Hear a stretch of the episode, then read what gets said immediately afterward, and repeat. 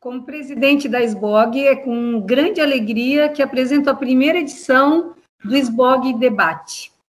Com esse formato, a SBOG tem como objetivo trazer para os seus associados debates atuais e muito importantes para a área de óleos e gorduras.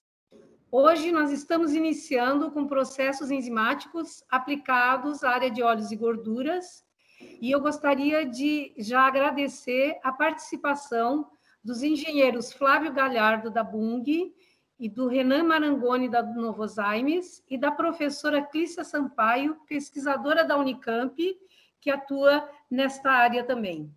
Com a condução do debate, para a condução do debate, contaremos com a colaboração de dois integrantes da diretoria atual da SBOG, o primeiro secretário Danilo Lima e o segundo secretário Paulo Teres. Esperamos que o SBOG debate, debate seja de interesse e que nos mantenha conectados com os principais desenvolvimentos e desafios da nossa área. Já estamos preparando o segundo SBOG debate, que será lançado em breve e contamos com os nossos sócios para sugestões de possíveis temas a serem debatidos nas próximas edições. Entre em contato conosco através do nosso e-mail esbog@oleosegorduras.org.br e nossas plataformas digitais. Nossa página na internet, Facebook, Instagram. Agora deixo vocês é, com o Danilo, que começa é, essa discussão. Tenham um excelente debate. Obrigado, Jane. Obrigado a todos os convidados. Obrigado ao sócio da SBOG que está tá nos assistindo agora. É, bom, eu tenho, tenho a honra aqui de ter três é, convidados aí para esse, esse debate. É, muito obrigado, Renan, Flávio, Clícia, por terem aceitado o nosso convite e engrandecer um pouco o conteúdo aí que a gente tenta levar aí para o associado da SBOC. Eu vou pedir para vocês se apresentarem um pouquinho, falar um pouco é, da experiência de vocês e também um pouco da relação de vocês com processos enzimáticos. Acho que eu vou começar é, por ordem aí de, de antiguidade aí, vou começar com o Flávio aí, que tem muita história para contar. Poxa, você me entregou. Sou Flávio Galhardo, trabalho na Bung uh, há 35 anos. Comecei na operação do Brasil, minha, minha formação é, eu sou engenheiro químico uh, por formação pela Politécnica e eu tenho MBA pela FIA de São Paulo. Uh, recomendo a todos vocês a fazerem um MBA, pelo menos um na vida. Uh, o meu foi concentrado em inovação, um, um curso que eles tinham que eu acho bastante, achei bastante importante e, e realmente me ajudou muito na minha carreira. Eu, eu, trabalho na área técnica da Bung desde sempre, operação primeiro, depois uh, engenharia de processo, depois uh, gestão de, uh, de planta, a gestão industrial do Brasil, das plantas de refino, margarina.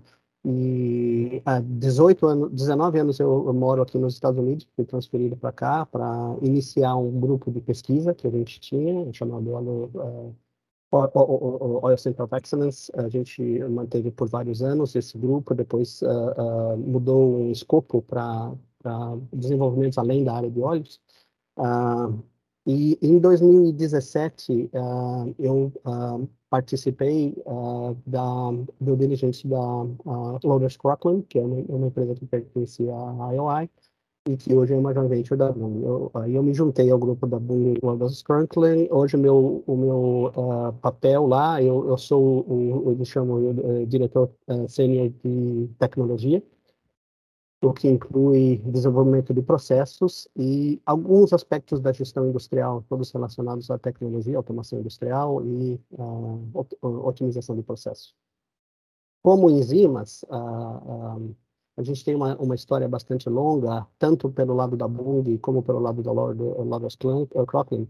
Uh, enzimas já são, e há muitos anos, parte importante aí do nosso portfólio de processos. Né? Uh, a gente vai discutir aí os, os temas específicos depois para ilustrar uh, um pouco e, e, e, dividir aí por que, que a gente continua usando e vai continuar usando enzimas para sempre. Eu acho isso, isso é bastante claro. Mas aí meu papel, eu, eu, eu, eu participei como ligação uh, uh, com uh, parceiros na área de desenvolvimento de, de enzimas, né, processos enzimáticos, onde Normalmente a gente teve o papel de desenvolvimento de processo, enquanto os parceiros industriais, Novos Aires, fizemos vários projetos e continuamos fazendo os projetos com Novos Aires, por exemplo, uh, fazem o desenvolvimento da enzima. A gente vai explicar um pouco depois aí por que isso é importante. Né? Isso uh, é bastante interessante ilustrar a forma de operar e, e, como isso tem que ser feito com, com, com, em colaboração sempre. Mas uh, uh, depois, uh, também na área de, de, de biotech, eu participei do, de uma dos venture que a gente teve com uma empresa de fermentação, né, de, de, de, de produção de triglicerídeos a partir de, a partir de alga, que foi bastante interessante também. Então, não sou especialista, não, não me considero especialista, não, não tenho formação como, como uh, engenheiro uh, uh, de fermentação ou de, ou, ou, de, ou, de, ou de proteínas, mas, na verdade, como, como, como desenvolvedor de processos, eu posso dizer que é alcançável. Quem tem um treinamento de engenheiro, engenheiro industrial, engenheiro químico, engenheiro mecânico, pode sim entender o processo de enzimas. Só tem que prestar atenção. Basicamente, é, é a, minha, a minha colaboração aí para quem está ouvindo. É, então, meu nome é Clícia Sampaio, eu sou professora da Faculdade de Engenharia de Alimentos da Unicamp. Então, antes de me tornar professora, eu fiz uh, o doutorado, né, uh, num, pro, num, projeto de colaboração entre a Universidade de Ghent, na Bélgica, e a Unicamp.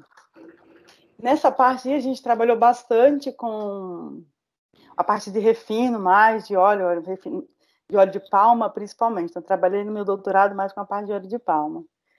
Voltei para o Brasil, defendi, e aí fui convidada para voltar a fazer pós-doutorado na Bélgica, mais especificamente na Desmet Balestra, né? Onde eu fiz dois anos de pós-doutorado com o pessoal da Desmet Balestra. E aí eu trabalhei bastante com a parte, bastante não comparada com, com o Flávio aí, né? Do currículo mas trabalhei aí com a parte de degomagem enzimática e a parte de tecnologia de captação também. E voltando para o Brasil, trabalhei também com a parte de uso de enzimas para produção de biodiesel. Então, a produção de biodiesel usando enzimas é, líquidas e também heterogêneas, né, a parte de enzima imobilizada. E aí a gente começou, então, é, comecei no Unicamp como professora, e aí continuamos essa linha de pesquisa, utilizando também a parte de enzima para degomagem enzimática, mais especificamente. Continuo trabalhando com essa parte. E ainda com projetos de colaboração lá com o pessoal na Bélgica. Então, e trabalho também com a parte de toda a parte de as outras, as outras etapas do refino também, né? Então, toda a parte de branqueamento, desodorização e, e também está tá na parte aí toda de refino. Legal, Clícia, obrigado. Ah, outra coisa também, então, o que, o que Flávio acabou de dizer, né? Qualquer engenheiro de alimentos também que tenha um pouquinho de conhecimento nessa parte consegue trabalhar aí, para quem está nos ouvindo, engenheiro de alimentos, né? Vai achar que só um engenheiro químico ou um engenheiro de, sei lá, pode fazer isso aí. Então, o engenheiro de alimentos também consegue fazer isso aí, gente. Então, é bem importante que vocês comecem a atuar nessa área. Muito obrigado primeiramente a SBOG pelo convite, um prazer imenso estar aqui, mais uma vez a SBOG se lançando aí como na capitania desses debates tão interessantes e importantes para a indústria de óleos vegetais, né? Agradeço imensamente o convite e só de estar aqui presente aí, junto com os nossos eh, moderadores e também debatedores, para mim já é uma honra imensa. Bom, eu sou Renan Marangoni, eu sou engenheiro de alimentos de formação, tenho um mestrado em inovação tecnológica, ambas graduações e pós-graduações pela Universidade Federal do Paraná. Atuo aproximadamente cinco anos na cadeia de óleos vegetais, atuei com pesquisa em desenvolvimento de gorduras para margarinas e demais aplicações industriais. Passei pela engenharia de processos. Recentemente atuo na Novozymes Latinoamérica com suporte técnico ao cliente aqui na região da América Latina, porém com alguns clientes, com alguns projetos é, em outras geografias onde a Novozymes está presente. Né? Aplicações enzimáticas, principalmente degomagem enzimática, porém todas as demais aplicações que envolvem as enzimas de portfólio e alguns desenvolvimentos, também faço parte de alguns grupos de estudo. Né? Então, um prazer imenso estar aqui hoje para debater esse assunto e também, com certeza, aprender dos nossos moderadores, dos nossos debatedores aqui, que é uma oportunidade ímpar. Obrigado. Queria agradecer também a Jane pela iniciativa de, é, de começar com esses é, debates dentro da SBOG.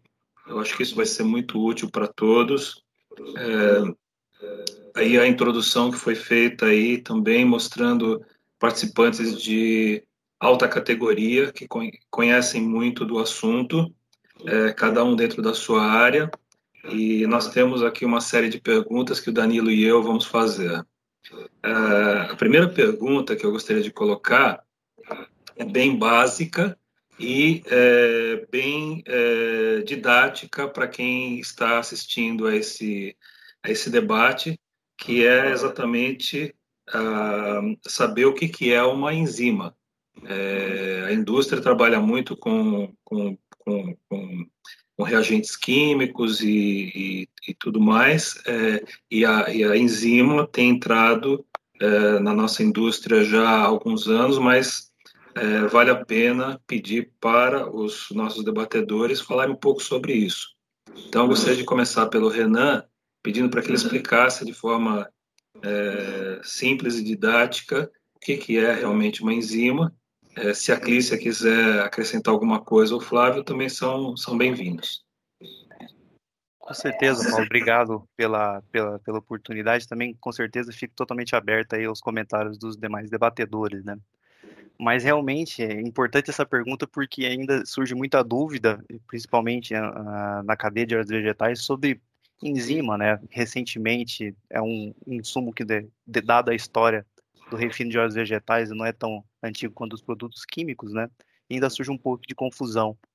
Mas a enzima, ela nada mais é do que uma proteína, é uma proteína muito especial, que ela é sintetizada pelos organismos vivos, e essa especialidade dessa proteína é justamente a capacidade que ela tem de catalisar reações, de catalisar reações químicas, o que confere às enzimas uma importância gigantesca do ponto de vista uh, do, dos organismos em si, por, em si por desempenhar as suas funções metabólicas através de catálise enzimática. Né? As enzimas são proteínas, então elas são sintetizadas por seres vivos, não são seres vivos em si, isso já é uma, uma das principais dúvidas que ainda a gente encontra, né? Então, para contextualizar, não é um ser vivo, é uma, um produto expressado por seres vivos.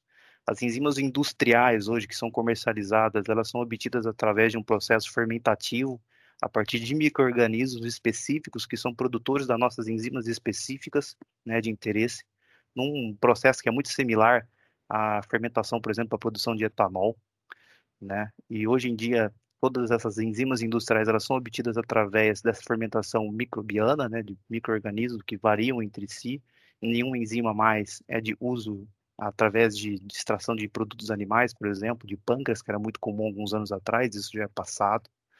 E durante esse processo de produção, as enzimas elas são separadas dos micro-organismos, os micro-organismos são inativados, né, destruídos, e o que a gente disponibiliza como um produto comercial hoje em dia, que chega até as fábricas dos produtores de óleos vegetais, por exemplo, é um caldo enzimático contendo apenas enzima, é, e alguns produtos também podem ser enzimas imobilizadas, ou seja, enzimas que são aderidas em compostos sólidos, né, que nós chamamos ali de imobilizantes, né? Mas o que dá essa característica da enzima ser muito especial é justamente seletividade. Então, são produtos expressados por seres vivos, não são seres vivos em si, que desempenham um processo muito importante de catálise e que cada vez mais está sendo utilizado na indústria para diversas aplicações, não é comum também diversas aplicações na indústria de óleos vegetais.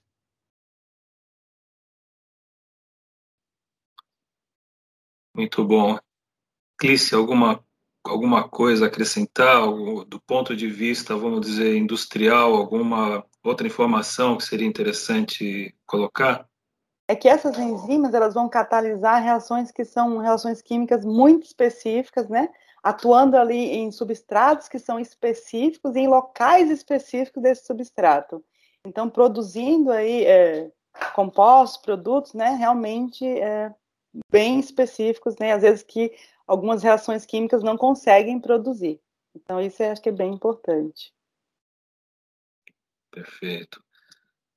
Flávio, algum Bom, comentário? É, última, uma última observação, acho que não foi excelentemente coberto o tema uh, especificidade uh, catalisador biológico. Eu acho que esses são os pontos mais importantes, mas talvez o mais relevante para um, um, público em geral, na verdade, né? E alguns de nós também, uh, refinadores. Uh, não existe uma enzima. Eu achei interessante a pergunta, porque o que é uma enzima? Não tem uma enzima, tem cada enzima. cada enzima eh, tem a sua especificidade, tem a sua forma de ser produzida, tem a sua forma de ser aplicada. Então, elas são bastante incomparáveis, na verdade, em, em escopo, em, em, atividade, em forma de aplicar. Isso a gente tem que levar em conta. Né? Então, quando a gente fala um processo químico, normalmente eu, eu tenho reagentes químicos que muitas vezes são substitutos. Né? Eu posso substituir um ácido por um outro ácido, eu posso substituir uma base por outra base e a minha reação basicamente é a mesma, né? Ela, ela tem o mesmo, o mesmo, a, a, mesma trajetória, o mesmo, a mesma energia de ativação, o mesmo subproduto no fim. Se você trocar a enzima ou trocar a forma de você usar a sua enzima, tudo muda. A gente vai cobrir um pouco isso na, na, no, no, desenvolvimento do processo, mas acho que isso é talvez o ponto mais importante de se levar em conta. Não existe uma enzima genérica nem para um tipo específico de aplicação. Cada uma delas tem a sua especificidade e a gente tem que levar isso muito a sério. Perfeito. E, e, e Renan, nessa linha que o Flávio acabou de, de, de fazer o comentário dele, é, as enzimas já existem há muito tempo, já são aplicadas em diferentes é, tipos de, de indústrias de alimentos, é, óleo químico em geral, é, existe toda uma história da, dos processos enzimáticos, não é isso? Exatamente, exatamente. A, a, aplicação industrial de enzimas já remonta da, do começo do século passado, né, com diversas aplicações. É, principalmente, hoje em dia, a gente encontra alguns produtos que já nasceram com processos 100% enzimáticos, né, destacando, por exemplo, o etanol de fontes amiláceas, Hoje a gente não consegue pensar mais na panificação industrial sem o uso de enzimas, a gente não consegue pensar mais na indústria de cervejaria de larga escala sem o uso de enzimas. A indústria que nós chamamos de cuidado com a casa, né, que seria uh, detergentes em pó, lavador, detergentes para la, la, lavadora de louças, enfim, uh, existe uma gama de aplicação gigantesca de enzimas industriais hoje, e o mais interessante quando a gente fala de enzimas e de reações de biotecnologia de uma forma geral, é que o horizonte de crescimento e de possibilidades ele é maior do que as aplicações que já são bem presentes hoje. Então, cada vez mais as enzimas estão presentes na, nas, em diversas indústrias e cada vez mais a gente vai ver a presença aumentando, porque os benefícios e vantagens do uso de, de processos enzimáticos nas mais variadas in, in, in indústrias são muito importantes, são muito interessantes e cada vez mais a indústria vem adotando os processos enzimáticos nos seus, nos, nos seus processos de dia a dia. Né? Obrigado. Legal, gente. É... Queria fazer uma pergunta um pouco mais genérica agora, talvez passe por um pouco do que aquilo que vocês já comentaram um pouco, talvez, na, na apresentação de vocês. Mas é, o que que, que que levou, começar pela Clícia aqui, o que que te levou, assim, a, a te despertar, é, nossa, eu vou trabalhar com enzimas, eu vou usar enzimas nos meus processos, né?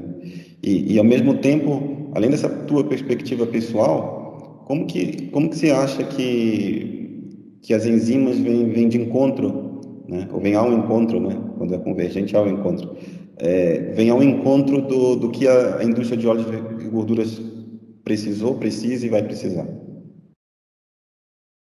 Então, aí vem o objetivo mesmo de você estar usando enzimas, né? Para que, que você usa enzima?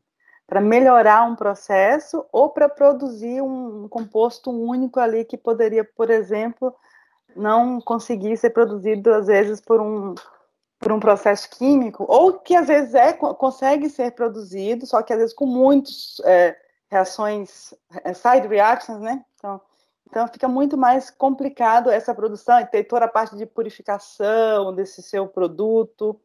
Então, por isso, eu acho que nessa, para mim, no meu caso, é essa parte aí. Você pensar na área de óleos, de óleos vegetais e na indústria de óleos em si, é, antigamente, né, a gente tem outros, outros é, participantes aqui que podem confirmar, inclusive, o uso de produtos químicos era muito maior, né?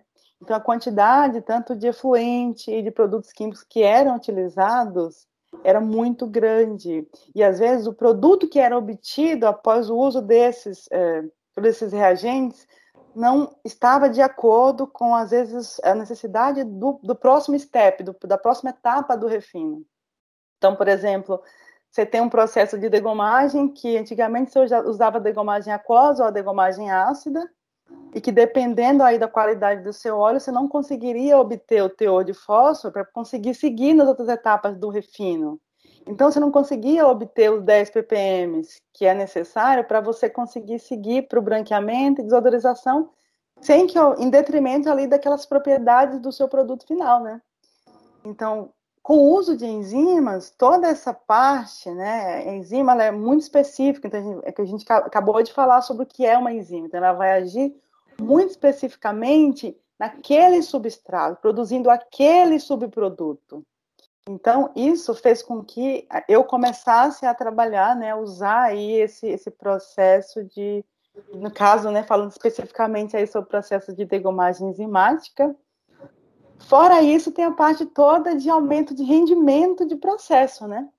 E aí a gente vai falar mais para frente, mas tem toda essa parte aí de aumento de rendimento de processo que que aumentando aí 0, 0, alguma coisa num processo que são toneladas por dia, então isso aí é muito importante para uma indústria. E... É Legal, Crissi. A gente acaba de acompanhar, né? A gente está em pleno novo boom das commodities aí. A, a, nossa principal commodity aqui no nosso país, que é a soja, também é cada vez mais se, essa questão de rendimento se torna importante. Mas legal aí a tua perspectiva. É, Renan, quer acrescentar alguma coisa? Quer contar um pouco da tua história com a enzima também? Além de trabalhar no Alzheimer, lógico, né? É, e o que, que, que, você vê também, assim, como palavra da moda, né? O match de enzimas aí com, com a indústria de óleos e gorduras. Não, maravilha. Acho que a, a Clícia cobriu muito bem a, essas vantagens, né? Eu, que eu gostaria de reforçar justamente essa questão da seletividade. E por ser seletiva, uma reação que tem um objetivo final, age com um substrato específico, gerando um produto específico e conhecido, as enzimas elas promovem essa diminuição de, de etapas de side stream, vamos dizer assim, né, de geração de downstream de um produto que, que por muitas das vezes sendo utilizado no catalisador químico ou um reagente químico na, na reação é necessário um pós-tratamento, né. Isso tudo soma ah, justamente e, e aponta para essa questão do rendimento, né. Uh, as enzimas, de uma forma geral, principalmente as enzimas das aplicações de degomagem, têm essa característica né, de fazer a mesma etapa, vamos dizer, do processo convencional de degomagem, porém visando um maior rendimento, visando a agregação de maior de valor tanto no produto principal que está sendo processado, que seria o óleo, que cada vez mais está sendo valorizado no mercado. Então, gera-se mais do produto principal, gera-se menos dos subprodutos que às vezes têm um custo de, de, de um preço de venda menor. Então, o business case dos processos enzimáticos cada vez mais vem fazendo sentido para a indústria, né? E justamente nessa, nessa, nesse sentido, né, a aplicação de enzimas, um pouco mais do meu histórico, ela já vem, remonta de antes da Novozymes, né, com algumas aplicações no R&D, e sempre motivado, tendo em vista que essa é a, o futuro do, da, da indústria de uma forma geral, não só através de enzimas, mas através de biotecnologia. Então, é algo que, que, que, nos motiva, que a gente vê um horizonte de crescimento bastante interessante e cada vez mais a gente quer estar tá colocando energia e sendo parte dessa página que está sendo escrita na indústria de forma geral, também para a indústria de óleos vegetais. Muito bom, Renan. Flávio? É, só, só um comentário, eu acho que, eh, tentando uh, associar tudo que foi dito, mas uh, o ângulo pelo qual uh, não só eu, né, um, um, grupo de colegas aí que chegou à conclusão de que esses são os processos do futuro, é porque quando a gente vê um processo químico, por exemplo, é, seria mais ou menos como uh, colocar uma banana de dinamite na parede para botar um prego pendurar o quadro, entendeu? Porque você tenta reduzir a bomba, né? Você tenta controlar o que está acontecendo, mas na verdade o dano que você provoca no produto é muito grande. Processos químicos eles não são específicos, quer dizer, esses subprodutos que, for, que, que, que, se formam, muitas vezes a gente não consegue remover do óleo, sabe? Então, uh, não só em óleo, né? Todo, acho que toda, to, todo substrato que é para virar alimento ou que é para virar alimentação animal, a gente tem que ser específico, né? Então, a enzima cai como mais ou menos uma solução perfeita se tiver a funcionalidade e a expressão uh, uh, e, a, e, a, economia específica que a gente precisa, porque, primeiro, de novo, ela não gera subprodutos ou gera muito poucos subprodutos, as reações são controladas. Segundo, elas são, porque são derivadas de processos biológicos, uh, com, com exceções, né, de, de, de, de, termófilos e outros, e outros organismos que podem suportar temperaturas e pressões altas e tal. Normalmente, eh, essas condições de aplicação da enzima são muito boas e muito uh, apropriadas para um produto perecível e que, que, que, se danifica como óleo. A gente, a gente pensa em óleo, muitas vezes pensa em óleo como gasolina, não é porque a oxidação, por exemplo, é irreversível. É irreversível e vai, o que acontecer no óleo fica, né? Um, o ângulo que a gente sempre viu como uh, a enzima, então, é, associa a condição de aplicação, uh, as formas de, de, de, aplicação, as condições que a enzima precisa para atuar, como sendo a razão pela, e a especificidade, são as razões pelas quais a gente escolheu o caminho de desenvolvimento de processos enzimáticos e desenvolvimento dessa otimização desses processos uh, convencionais com auxílio de enzimas como forma de uh, seguir uh, crescendo. Não dá para fazer tudo com catalisador de níquel, com terra clarificante, com, sabe, todos os outros produtos, soda e ácido fosfórico. Não dá. A gente realmente tem que fazer outras ferramentas. Essa é uma excelente caixa de ferramentas. Não é uma ferramenta, é, é, todo, é toda a oficina e por isso a gente é, é, é muito uh, a gente é muito otimista de que haverá muita oportunidade uh, a ser desenvolvida. Muito bacana. É, excelente, excelente respostas. Eu acho que era isso aí mesmo que, que a gente estava procurando saber, é, porque havia uma resistência muito grande, é, isso voltando 20 anos no tempo, aí 25 anos no tempo, é, quando apareceram os processos enzimáticos, havia uma resistência muito grande. A, a indústria não aceitou é, a chegada da enzima é, logo de cara. Então, é, sempre ficou essa pergunta do pessoal da indústria: por que vocês é, se interessaram em ir por esse caminho? E, e essa, essa colocação do Flávio foi bem bem elucidativa, quer dizer, é mais uma ferramenta dentro de todo um pacote aí de, de opções que a gente tem é, no processamento de óleos. É, explica muito, muito bem. A nossa próxima pergunta é saindo da, da degomagem enzimática, que já está mais ou menos estabelecido como um processo que funciona, a indústria já aceitou muito mais. Quais são as outras aplicações de enzimas é, em óleos e gorduras? É, então, o que está sendo feito? Quais são os estudos é, que estão sendo feitos nessas áreas aí de outras aplicações?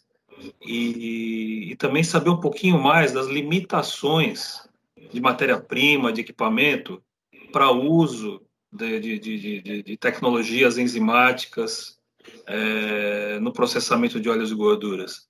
Ou seja, o que, que o que, que tem o que, que, tem de novo, né? O que está sendo feito aí de, estudos e desenvolvimento? Quais são as outras aplicações e quais são as limitações? E quando eu falo limitações, é como eu falei, de matéria-prima e de equipamento, né? Então, é, não sei, Clícia, você que está nessa área acadêmica, é, dentro da, da, universidade, você pode começar dando uma, uma ideia para a gente? Então, quando você pensa nessa parte que você falou na degomagem enzimática, está bem estabelecido. É, no Brasil, assim, no Brasil, é, é, parece que o processo ainda é meio que, vamos dizer assim, é, meio que escondido, assim, sabe? Ainda não é um negócio que está muito visível.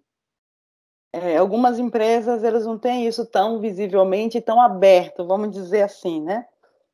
Talvez na área de pesquisa está tá um pouco mais uh, desenvolvido. Talvez também acho que talvez falta uma interação maior no Brasil é, é, das empresas com a universidade, com a parte de pesquisa das universidades. Eu acho que é um ponto aí que, que é interessante. Mas fora da degomagem enzimática, como você falou, então a gente tem essa toda a parte né, é, de, de pós-refino, né, onde você vai ter a parte de modificação das propriedades físicas desses óleos, aí pensando mais a parte de, de, de temperatura de fusão, né? Toda a parte para utilizar em formulações de alimentos.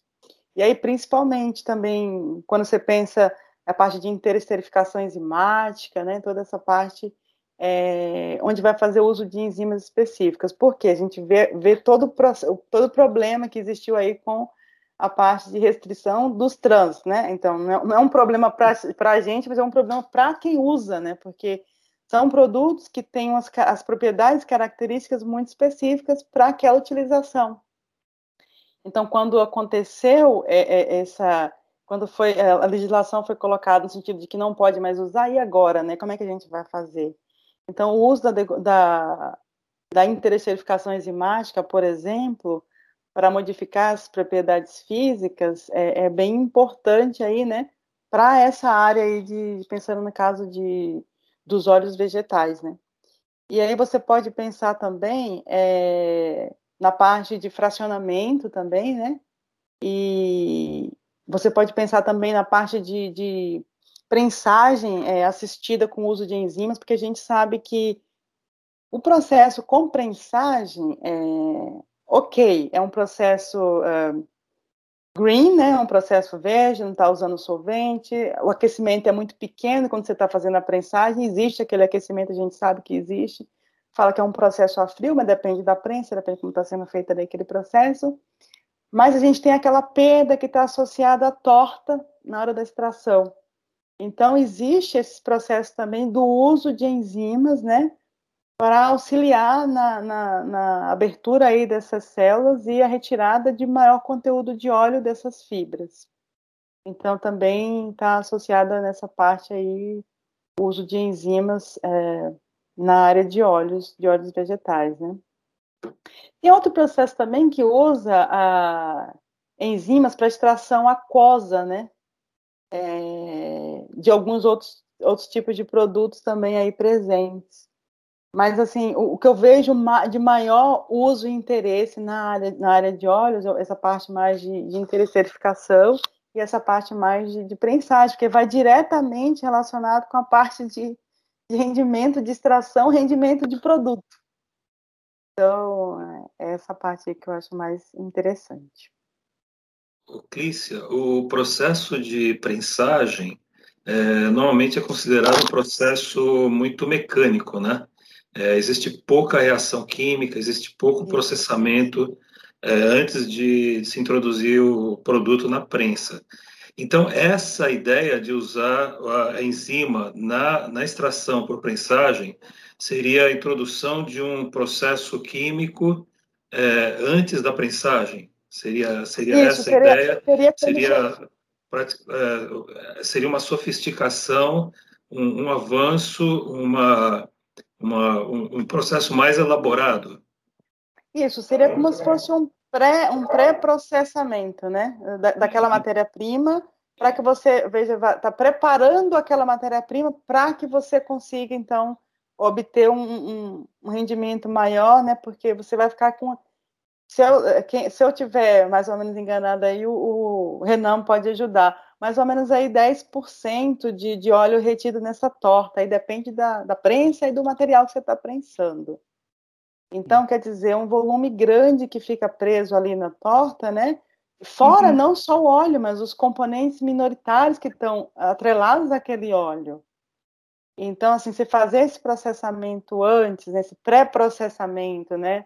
a enzima vai acabar abrindo mais essas células para poder, é, para esse óleo você conseguir é, retirado mais facilmente. Flávio, você, você ouviu a. Desculpa, Renan, só, só tentando fazer um contraponto aqui.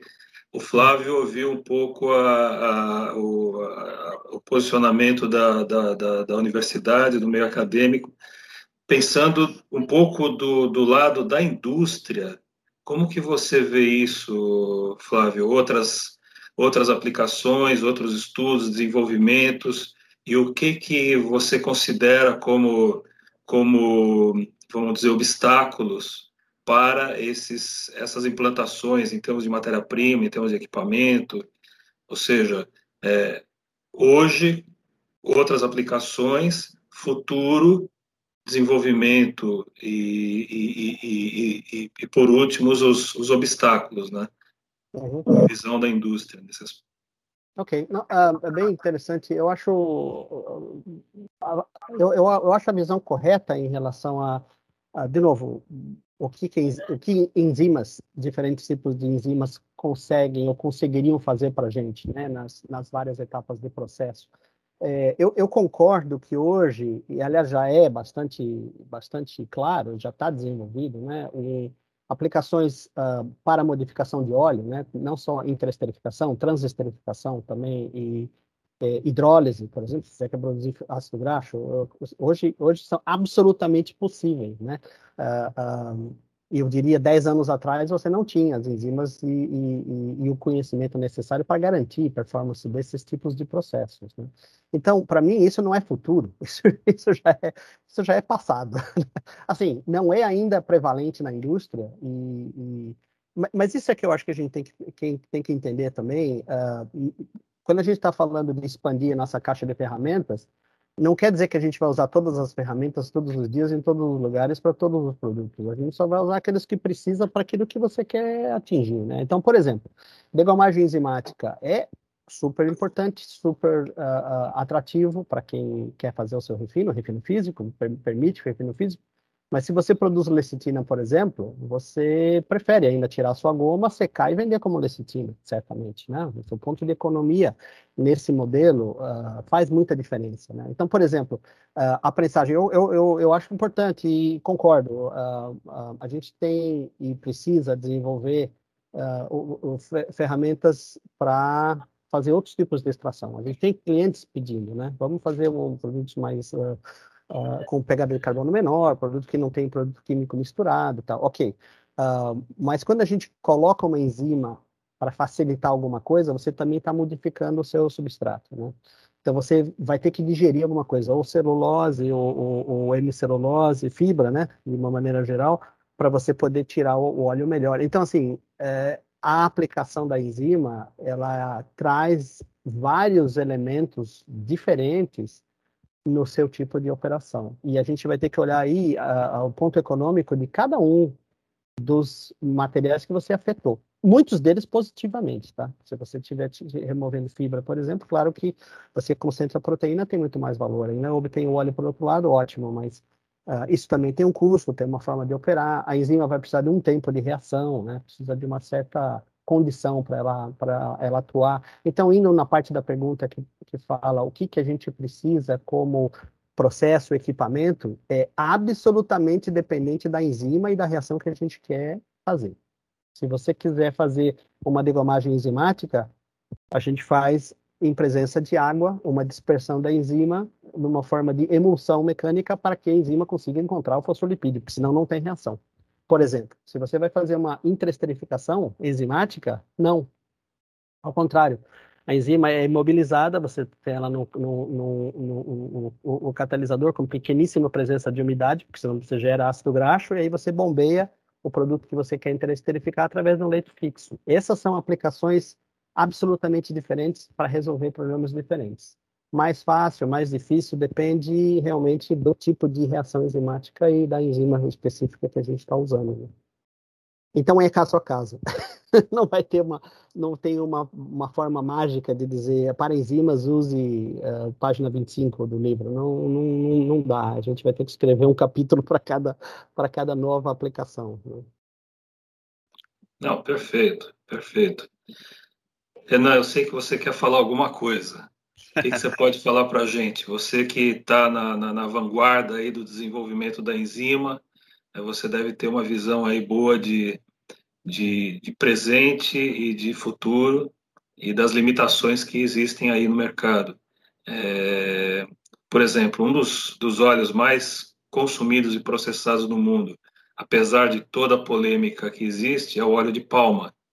E é, eu, eu, eu não sei se você tem alguma coisa, por exemplo, a dizer com relação à hora de palma, se existe alguma, algum desenvolvimento futuro e se tem alguma coisa que esteja sendo feita, mas você não, também não pode falar, né?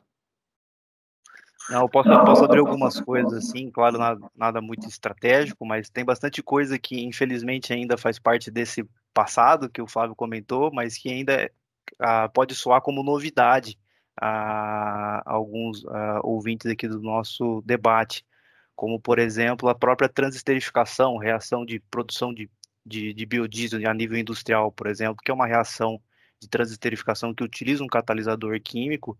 É possível se fazer uma reação similar com o catalisador enzimático, porém o catalisador enzimático ele fornece alguns benefícios quando comparados com o químico, como por exemplo uma variabilidade muito maior no teor de acidez da matéria-prima inicial. Então ele permite você utilizar matérias-primas que por muitas das vezes elas são descartadas pelas rotas de transesterificações convencionais devido a essa limitação do catalisador químico, que pelo catalisador enzimático cabe muito bem. Então, você tem um range de variação de acidez de 0 a 99%. Você pode utilizar desde matérias-primas refinadas até ácidos graxos 100%. Então, são algumas vantagens de produção, por exemplo, de biodiesel on spec, que é possível através dessa tecnologia, e tem diversas plantas rodando dessa forma no mundo. E também é possível fazer aquele, aquela chamada pré-esterificação, né, que é uma simples baixada de, de ácido graxo, dessa, de acidez dessa, dessa matéria-prima rica em ácido graxo, para ser é, somada a uma corrente de produção de biodiesel, por exemplo. Algumas coisas, por exemplo, que, que, que nos chamam a atenção, que a academia já estuda há anos e anos, e existem inúmeros e inúmeros artigos referentes, por exemplo, à esterificação, que é através desses ácidos graxos livres a gente produzir monoglicerídeos, diglicerídeos ou triglicerídeos específicos, né, para N aplicações possíveis, como emulsificantes, emolientes e aditivos da indústria química de uma forma geral. Isso, através de rotas enzimáticas, existe, existe uma enzima do portfólio do Novozymes que é chamada uh, lipozyme 435, que é a enzima mais estudada do mundo. É, e essa enzima é uma enzima específica de esterificação. Então, existe muita coisa já na academia que de muitos anos, mas que hoje ainda tende a está tá começando a florescer de uma forma mais, mais presente hoje em dia que, querendo ou não, para a gente, a gente olha no retrovisor para falar dessas coisas, mas ainda é presente, ainda pode ser futuro, principalmente aqui no Brasil, que está começando a nascer. A produção, por exemplo, de triglicerídeos específicos, como o MCT, né, que é os triglicerídeos de cadeia média, que são aí aditivos alimentares para dietas de suplementação de atletas, por exemplo, alguns monoglicerídeos, diglicerídeos comuns emulsificantes. Então, é muita coisa que, que já é estudada, que já tem muito conhecimento, porém, a indústria está absorvendo esse conhecimento acadêmico hoje está colocando em prática. E isso é bastante bacana, a gente vê florescendo essa, esse conteúdo acadêmico de, denso de muitos anos sendo colocado em prática hoje em dia em escala industrial. Isso é bastante bacana.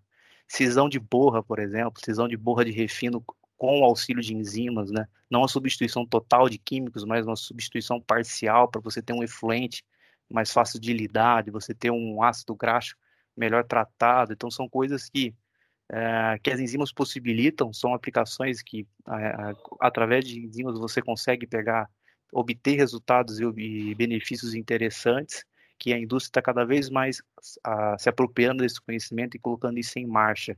Interesterificação mesmo, que é, é bem bacana a gente comentar sobre interesterificação, principalmente agora, no momento que o Brasil está passando, né, visto a, a RDC número 332, se eu não me engano, que é de 2019, que é a de banimento de ácidos graxos trans, né?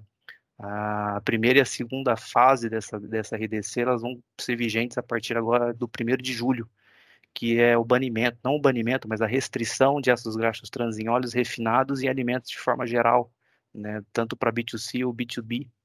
Então, a interesterificação é uma alternativa para você não fazer a, a, hidrogenação parcial, por exemplo, para você promover esses benefícios tecnológicos que uma hidrogenação parcial poderia te, te, te oferecer. E a interenzimática também traz alguns benefícios quando comparados com as rotas químicas, como preservação de antioxidantes naturais, produtividade. É.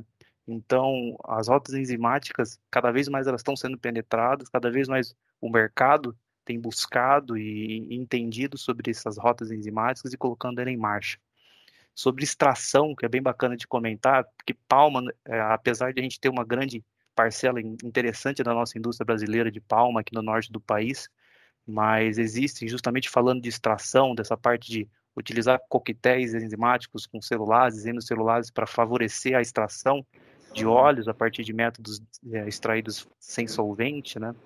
É, existe um coquetel enzimático que facilita, na verdade, aumenta o OER, né, o Oil Extraction Rate da Palma, que é um coquetel que está sendo, que é lançado pela Novozymes, que está sendo muito difundido no Sudeste Asiático, onde é a maior produção desse tipo de, de, de óleo no mundo. Mas também a gente está cada vez mais visando formas de trazer para a nossa região, de trazer esses benefícios. Então, é, são diversas possibilidades ao longo da cadeia de valor toda da gente produzir, de agregar valor, de gerar benefícios é, no processamento de óleos e gorduras de uma forma geral. Né? Legal. Obrigado, Renan. É, muito obrigado pelas respostas, foram bem, bem completas, assim, bem... É, queria pegar um gancho aqui da, da resposta da Clícia antes de ir para a próxima pergunta. É, um pouco também nessa perspectiva que o Flávio trouxe. Não, isso para mim já, já é passado, né? Se você pega, por exemplo, a própria degomagem enzimática, que é um processo né, que já está consolidado, acho que o Flávio começou a mexer com isso na década de 2000 lá nos Estados Unidos, né, Flávio? A primeira planta que a gente teve começou a rodar em 1997. Antes ainda. Com a porcina, na verdade, a PLA porcina. Uhum. Uh, eu diria que foi uma grande. PLA2, né? Exato, PLA2. Foi uma grande demonstração. Depois disso, foi só, de fato, correr atrás da enzima certa. Na verdade, o processo estava pronto. A gente vai comentar um pouco isso daqui a pouco, né, sobre parceria e tal, porque, na verdade, é isso, né? O que vem primeiro, o processo ou a enzima? O que vem primeiro, o ovo ou a galinha? Na verdade, tem que ir junto, né? Não tem, não tem como. Mas é, eu, eu acho interessante, porque é, apesar de eu, eu, eu, hoje eu sou muito seguro de que os processos vão ter o valor que tem no momento certo para quem precisa e sabe encontrá-los, mas desenvolver processos novos é bastante importante, sim. A gente tem que expandir essa fronteira, tem que olhar, ok, isso é uma ferramenta, para que, que eu posso usá-la? E mais eu posso extrair do valor com essa forma, né? com essa, essa forma de aplicação. Isso aqui, na verdade, uh, e, e, eu achei bem interessante, o, o, Renan comentou, a 435, de fato, é tipo assim, pau para toda, para toda obra. É uma lipase excelente, faz de tudo, mas assim, o que, que é melhor para mim? Né? qual é o produto Exato. que eu posso gerar e o que, que eu posso aí ter como solução para o meu cliente e tal. Então, essa, essa, essa especificidade de por que usar tem que, tem que só tem a ver com o modelo de negócio de cada empresa e, e para que, que você quer essa solução. Né? Mas hoje existem muitas soluções já prontas, já possíveis, já desenhadas. Brida, você sabe bem. você faz bastante disso também. O, o, e, e, esperando realmente alguém pedir, porque existe, existem soluções. Eu acho que é importante a gente estar tá aberto, né? Não pensar só em, pelo amor de Deus, nada contra. Eu acho ótimo ir na biblioteca e pegar o livro antigo e ler o que foi feito em 1940. A gente tem um monte de ideia legal de coisa que já foi feita, mas tem coisas mais recentes aí que também funcionam e pode, nesse momento que a gente está passando agora, onde de fato o valor da commodity é muito mais alto, onde a gente quer extrair eficiência máxima, a gente tem, e a nossa preocupação é eficiência de processos, a gente tem formas melhores de fazer muitas coisas hoje.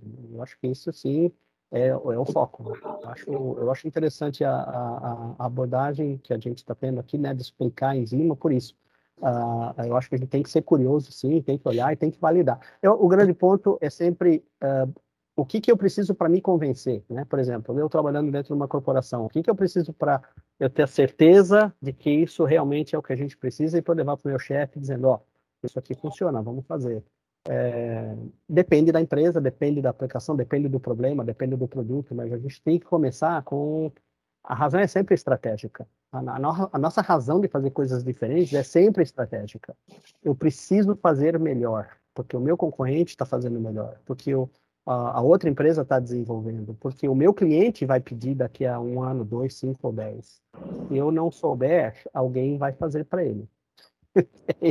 Isso não é uma boa posição para a gente estar. E, e, pegando esse teu gancho, né, assim, mais enzimática, por exemplo, aqui no Brasil, pelo menos nos últimos, era uma ideia, era um passado, era uma coisa, nos últimos 10 anos, hoje 40% do óleo praticamente processado no Brasil já passa por enzimas. Mas aí pegando o gancho da clícia, a gente vê, por exemplo, é, já se fez muito já se fez, eh, já se começou alguma coisa em biodiesel, e nessa parte, intensificação, né, modificação de gorduras, etc. Mas a gente vê que realmente na extração ainda, assim, se conhece, mas é, um, é uma grande operação da cadeia de óleo e que a gente ainda não tem alternativas muito claras. Né? Então, eu acho que o grande, assim, assim como degomagem talvez foi muito rápido, em 10 anos chegar, 20 anos, chegar no patamar que está, eu acho que extração é o grande próximo passo, né? É, é, a Clícia falou bem, o percentual de óleo que fica, né, retido, compostos minoritários. Então, acho que o potencial a explorar aí é muito grande, né? Eu ouvi falar, por exemplo, de enzima que aumenta em, é, da própria Novozymes, 2% de extra, taxa de extração da palma. Cara, isso é muito mais coisa do que a gente consegue fazer em termos de rendimento dentro do quadrado do refino, né? Então, acho que extração realmente é o próximo grande passo. É, pegando... Não é o mais fácil, porém, né? Porque, de novo, porque os volumes são grandes, sempre as barreiras para você implementar são gigantes, né? Isso é, isso é, uma, é, uma, é um problema interessante. Eu acho, de certa forma, muito mais fácil você justificar e provar, demonstrar quando é pequeno. Né? uma especialidade, uma coisa que é mais tangível, né? Eu tenho uma razão mais clara e eu tenho aí uma, um pequeno investimento industrial, por exemplo, para botar uma fábrica. Quando Exato. você vai para, mesmo degomagem enzimática, você pega uma extração de 5 mil toneladas, eh, você tem uma refinaria de mil toneladas, um tratamento de óleo de mil toneladas para fazer degomagem enzimática, não é fácil. É, é, muito capital envolvido, porém funciona, né? esse é o ponto. E, e de novo, volto ao meu ponto. O que, que eu preciso para poder convencer a mim mesmo e, e depois a todo mundo que eu preciso convencer para isso ser implementado? Isso é sempre um ponto importante aí para qualquer um que quer fazer inovação industrial. Mas só uma, uma para reforçar um pouco o meu ponto, e, de novo, não é, não é como crítica, mas só como observação. É, eu, eu, eu acho que é, soluções que aumentem o rendimento, claro, são óbvias. E, e, a gente comentou, né? Acho que, Clícia, você comentou bem, bem no começo, é, é, talvez a maior, o maior número de trabalhos que a gente vai fazer, a indústria inteira vai fazer daqui para frente, uh, é exatamente isso. Como é que eu posso fazer melhor? Se eu já estou num processo enzimático, como é que eu posso extrair mais meio por cento, 0,1% de rendimento? Claro, isso sempre vai continuar. Mas quando a gente pensa em uh, uma, uma aplicação onde eu modifico o meu substrato, você tem outras dimensões de valor aí que é muito mais complicado a gente avaliar. Né? Por exemplo, digerir a polpa da palma para obter mais óleo é fácil, porque a polpa não tem valor, queima, enfim, não tem nenhum valor para isso. Mas, por exemplo, digerir a soja, no caso da extração de soja, é outra conversa. Realmente é bem mais complicado, é, é muito maior em porcentagem do produto, né? Uh, e, e, no fim você vai obter uma coisa que não é exatamente aquela commodity que todo mundo espera. Né? Talvez haja valor no fim, mas é a parte complicada de você desenvolver e, e justificar. Né? Muito bem lembrado. Eu, eu, queria fazer um comentário que é, eu acho interessante essa, essa primeiro é, a presença de vocês três representando a indústria, representando a, o meio acadêmico e representando o produtor da enzima e é, a, a, como é importante estimular a pesquisa e a experimentação, né? Porque cada um de vocês tem uma, um objetivo é, que pertence à própria atividade de cada um. Então, o Flávio colocou bem claro a, a, a, forma de ver essa competitividade, quem vai fazer melhor, se ele não fizer, alguém vai fazer melhor, tem que ter essa, essa, esse aumento de ganhos e, e, e ser competitivo. é claro que o Renan lá produzindo a enzima, o objetivo dele também é colocar mais enzima no mercado. Agora, o trabalho da, do meio acadêmico com a pesquisa, com a experimentação, é fundamental. Então, como que a gente pode, nessa discussão, estimular mais a experimentação, tanto dentro da indústria, como no meio acadêmico, como no próprio campo do fornecedor de, do, do, do, do insumo e do equipamento, né? Então a gente vê é, durante os anos as, as, é, as novas tecnologias chegando em função dessas características de cada um. Então, por exemplo, o fornecedor de equipamento que veio com novas tecnologias, depois veio uma empresa como, por exemplo, a do Flávio, que veio é, dando todo esse apoio para o processo enzimático, depois a própria, o próprio produtor de enzimas vindo com novas soluções, né? Então essa esse esse estímulo à experimentação, ao desenvolvimento, acho que é fundamental. Quem estiver assistindo esse debate está convidado a é, conversar com todos os que estão aqui debatendo para que a gente possa apoiar também nesses é, desenvolvimentos, né? Com certeza.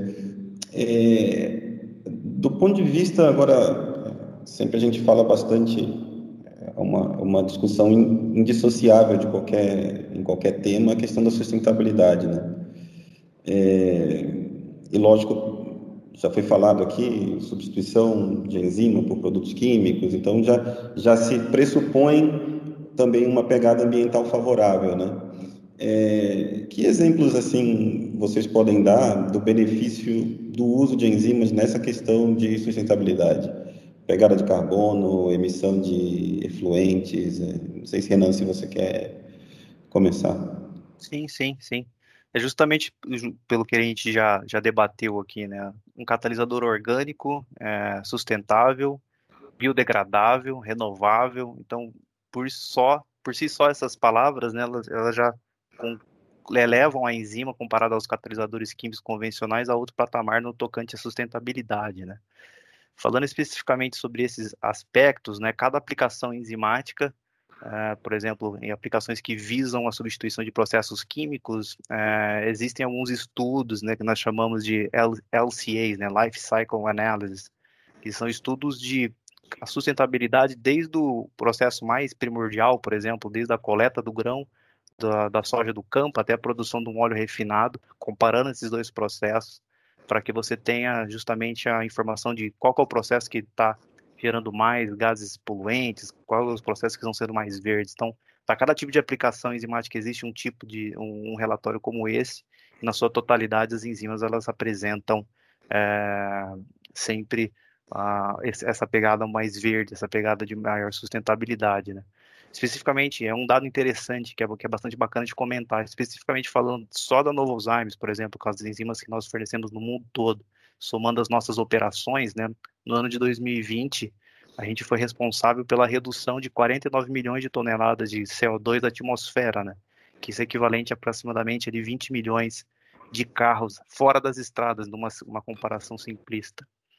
E essas aplicações, não só voltadas para o meio ambiente, né, mas boa parte das aplicações enzimáticas, elas são muito ligadas aos 17 objetivos de desenvolvimento sustentáveis da ONU, né, os ODS, por exemplo, degomagem, né, que é uma enzima que aumenta rendimento né, de, de, de um processo industrial que tem também um, um, um cunho uh, de produção de alimento, né, está fortemente ligado ao ODS número 2, que é o fome zero e agricultura sustentável, você fazer mais do, daquela mesma quantidade inicial, né, em uma última análise, podendo até redução, uma, uma possível redução de desmatamento para abertura de campo uh, para cultivo, então, é, são vários aspectos nessa, nessa, nessa análise, mas de uma, de uma via de regra, os processos enzimáticos eles estão elevados a um patamar de, de destaque né, no tocante à sustentabilidade quando comparado aos demais processos químicos convencionais. Né.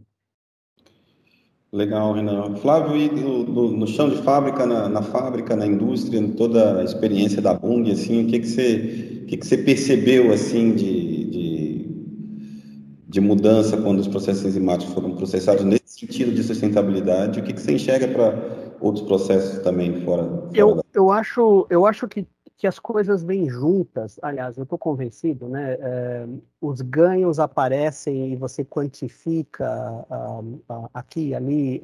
Uh, eu, eu, e, de novo, né, a gente está falando especificamente do processo mais comumente usado hoje, né, o processo enzimático de degomagem uh, que, eu, que eu costumo chamar de uh, degomagem assistida por enzima, que eu não, eu não gosto de enzimático. Né? A gente não faz degomagem aquática, a gente faz degomagem com água ou degomagem com enzima. Mas o, o, o fato é que a, a é, é, é, é, normalmente uh, a razão pela qual não se, não se decide né, pelo, pelo processo. Assim, a pegada de carbono é um, um, uma consequência super importante, porém é uma consequência o mais tangível, de verdade, hoje, e até que a gente realmente coloque o valor correto da energia e, da, e das emissões e tudo que a gente tem, é, o rendimento já paga, sabe? O rendimento já justifica. Então, e, e, isso acho que a maioria das empresas já concluiu, né? Pelo menos quem já operou uma planta já sabe. A gente tem que partir para um processo mais limpo, porque faz mais sentido. Eu tenho menos capital no total. Eu não preciso fazer uh, uh, de borra. Eu não preciso fazer uh, estocagem de subproduto em quantidades grandes. E eu não sinto influência quando esse mercado do meu subproduto uh, desaparece e eu tenho que parar minha fábrica porque não tenho onde botar um produto que não me interessa, entendeu? A gente, a gente percebe é, essa simplificação, o foco do processo volta a ser o óleo que a gente está processando, que é o, o, produto que a gente realmente sabe fazer e aquele que a gente tem no mercado, né? Então, uh, e, claro, eficiência energética super importante. 1% de rendimento, 2% de rendimento que a gente ganha, não é pouco, não é pouco, é 2% menos de terra agrícola, arável, que a gente deixa de usar é, é, como sociedade, né? Então, claro que faz todo sentido, mas hoje, na verdade, é, não é a, a, conta ainda não justifica fazer essa mudança só pela, pela, pela eficiência de energia, mas eu recomendo sim que se olhe isso, porque já justifica por outras razões, então vem junto, é um ganho a mais, é um ganho adicional. É, é legal porque é um caso, são, é legal quando a gente consegue, né, como você comentou, combinar as coisas, né? A gente vê muitas das vezes quem procura processos é, é, mais sustentáveis, mais ecologicamente mais corretos, tem uma penalidade do ponto de vista econômico que a gente está talvez falando. Eu, eu, eu, acho que não, Danilo, eu não sei. Eu acho que o Renan pode, e, e a Gleicia também, que vocês estudam o tema, mas um, a maior parte dos artigos que a gente lê desde o ano 2000 mostra exatamente ao contrário. Quando você corrige o seu processo, você reduz a quantidade de subproduto, você usa menos energia, você é, tem menos penalidade para se desfazer desses subprodutos que têm pouco valor. Na verdade, o ganho vem por aí, né? É, é, eu não sei, Renan, acho que, acho que esse é o caso também de enzimas para detergente e tudo, porque você pode fazer quimicamente o problema que não é tão eficiente, você usa mais, mais material e, e tem mais dano, tem mais, tem, é, mais, é mais impacto na manufatura do produto, isso, isso é o que eu vejo muito mais frequentemente em literatura faz bastante tempo, já mais de 20 anos, tá? Eu, eu acho que é uma percepção, né, que a gente tem, porque o processo é mais complexo, eu tenho mais custo. Na verdade, a gente tem que olhar o custo total da operação. A gente não pode olhar, por exemplo, o custo da enzima, que é um custo variável de um item que entra no meu processo. Eu tenho que colocar tudo isso na mesma perspectiva, né?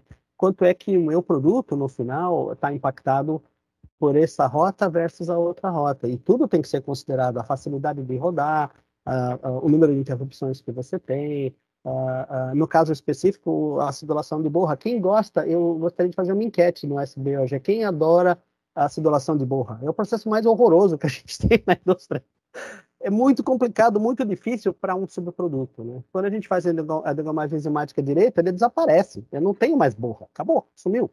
Eu tenho, eu tenho um produto muito mais fácil de lidar, que é a, a, a, o pedacinho do fosfolipídio reagido que sobra em água. Né? Muito mais simples.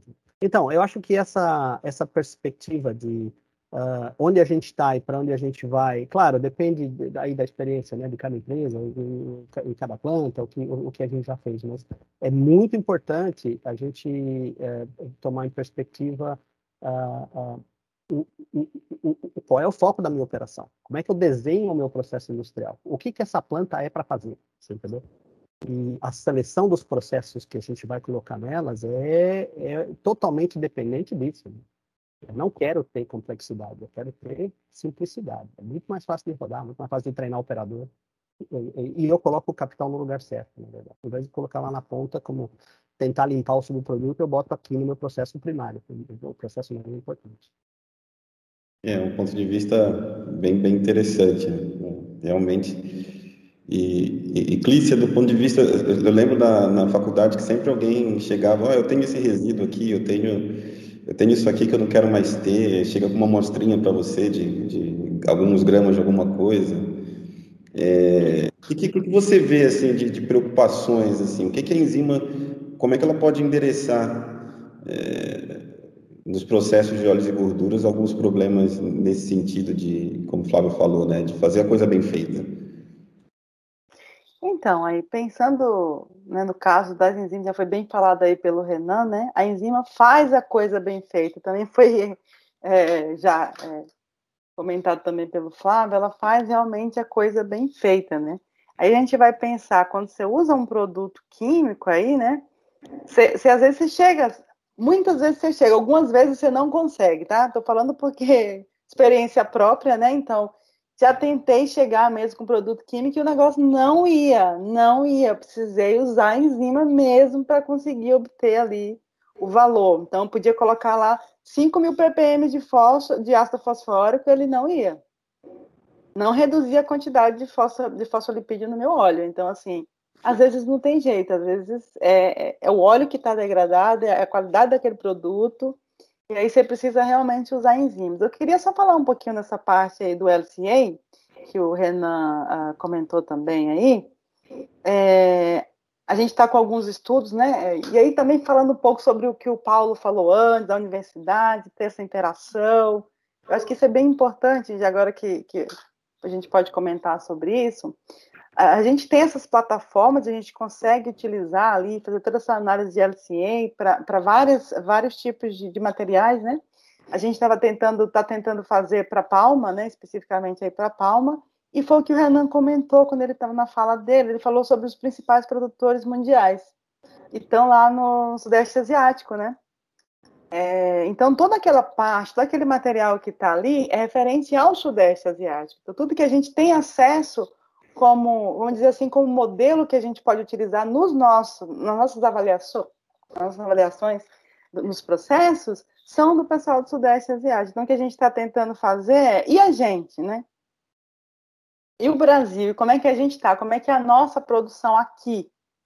A gente tem que desmatar tanto? A gente tem que usar tanto, uh, sei lá, produto químico para fazer isso? A quantidade de, de, de cloro presente no solo é a mesma? Não é, vai interferir diretamente na quantidade dos MCPD presentes no óleo, né? Que qualidade esse óleo vai ter? Então, isso aí gera um outro, uma outra quantidade de estudos, gera outros estudos, né? É, então, abre todo um leque de estudos, né? É, abre um leque para teses de doutorado, teses de mestrado, gente. Tem muita coisa aí para ser feita nessa parte. A gente está começando um pouco com isso, não avaliando somente refino, somente, somente etapas do refino, mas também como isso aí está tá ligado com toda a parte de sustentabilidade, né? E do Brasil inserido nesse, nesse cenário. Porque você, quando você pega das plataformas, é, é, geralmente é dos maiores produtores, e assim, fica um negócio meio distante da nossa realidade, muitas vezes. E às vezes você pega um óleo de palma, por exemplo, que eu trabalho bastante com óleo de palma, Aí você pega um óleo de palma, ele produz bem menos MCPD, porque ele tem bem menos cloro uh, uh, orgânico presente no óleo, por exemplo. Por quê? Porque esse solo é outro. Né? Ele foi adubado com outro fertilizante, ele não precisa daquele, ele não precisa daquele cloreto férrico lá, usado, por exemplo, sei lá, no Sudeste Asiático. Então, assim, é, é, é, toda, é toda uma outra área de estudo, mas eu acho assim que vale é, é, essa parte, porque é uma parte que a gente tem pesquisadores trabalhando com isso agora. A gente está com um projeto com o pessoal da Embrapa, né? E a gente está desenvolvendo isso com a, a pesquisadora da Embrapa. E é um projeto bem interessante nessa parte. Ainda falando sobre isso, há pouco tempo foi publicada essa parte do LCA para o cacau do Brasil, né? Do, sei lá, de outros países da África já está lá na plataforma. Mas e aqui no Brasil? Né? Então, há pouco tempo foi publicada essa parte do LCE para o cacau do, do, do, Brasil, da Bahia, no, no, caso, né? Eu, como baiana. Então, isso assim, é muito, muito importante, eu acho, muito importante dessa parte de pesquisa. Legal, Clícia, todo, faz todo sentido. Hein? É, a comunicação da, às vezes assim, a gente não é nem que a gente não tenha pesquisa nas universidades, mas falta um pouco de comunicação às vezes, né, entre a entre a universidade e a indústria. Eu, eu também trabalhei, comecei minha carreira com Palma, né, lá em, no Pará.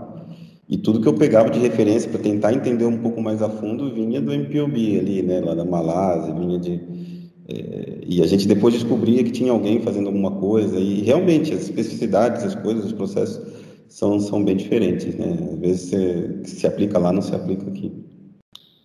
É, bom, a, a, a, nossa próxima pergunta é especificamente com relação à posição do Brasil com relação à, à utilização de, de enzimas nos processos, comparado com outros países. Então, eu gostaria de saber do Flávio, principalmente, como que ele vê a, a posição do Brasil comparado com outros países na utilização de enzimas nos processos é, de óleos e gorduras.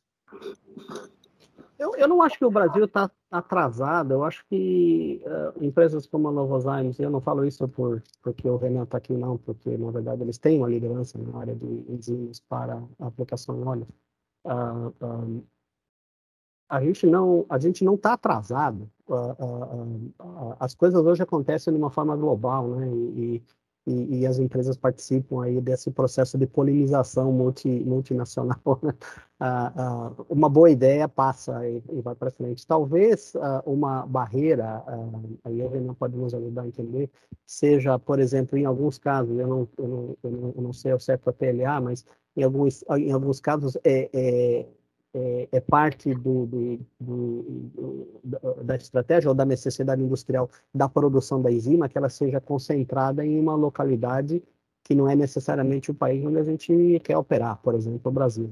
A gente tem produção de enzima no Brasil, mas eu não sei as, as enzimas é, lipases e fosfolipases se estão sendo hoje produzidas no Brasil. Isso seria sempre uma barreira, mas, mas assim, é, é, não é uma barreira intransponível. Ah, no caso claro, como tudo que é importado no Brasil tem, tem, uma, tem, uma, tem uma barreira de taxação sempre que aparece, mas um, eu acho que hoje, na verdade, é a única razão uh, que pode, talvez, afetar essa conta, cálculo de custo-benefício de aplicação, porque confiabilidade da cadeia de produção, supply chain, entrega da enzima no Brasil, a disponibilidade né, dessa enzima no Brasil. Eu, eu não vejo problema, realmente. O Brasil é um país que está no mapa, né? A gente, sabe, é, existe, né? O Brasil é importante, né? não é pouco. Né? E, e, e, claro, quanto mais se usa, quanto mais se cresce, mas, de novo, a, a gente não pode separar também, né? Enzimas, de uma forma geral, para uso em alimentos, para uso industrial, é, é, é, a norma, é a regra, né? sabe? Não é, não é uma coisa pequena, não é uma exceção. A gente, é, é só mais um produto que tem que ser trazido de fora. Né? Ou, ou, ou, produzido localmente, né? na verdade aí é, é a decisão do, do, do, do, agente produtor, né? Do, do, fabricante de enzima de produzir. Chega um momento que passa a ser econômico. Né?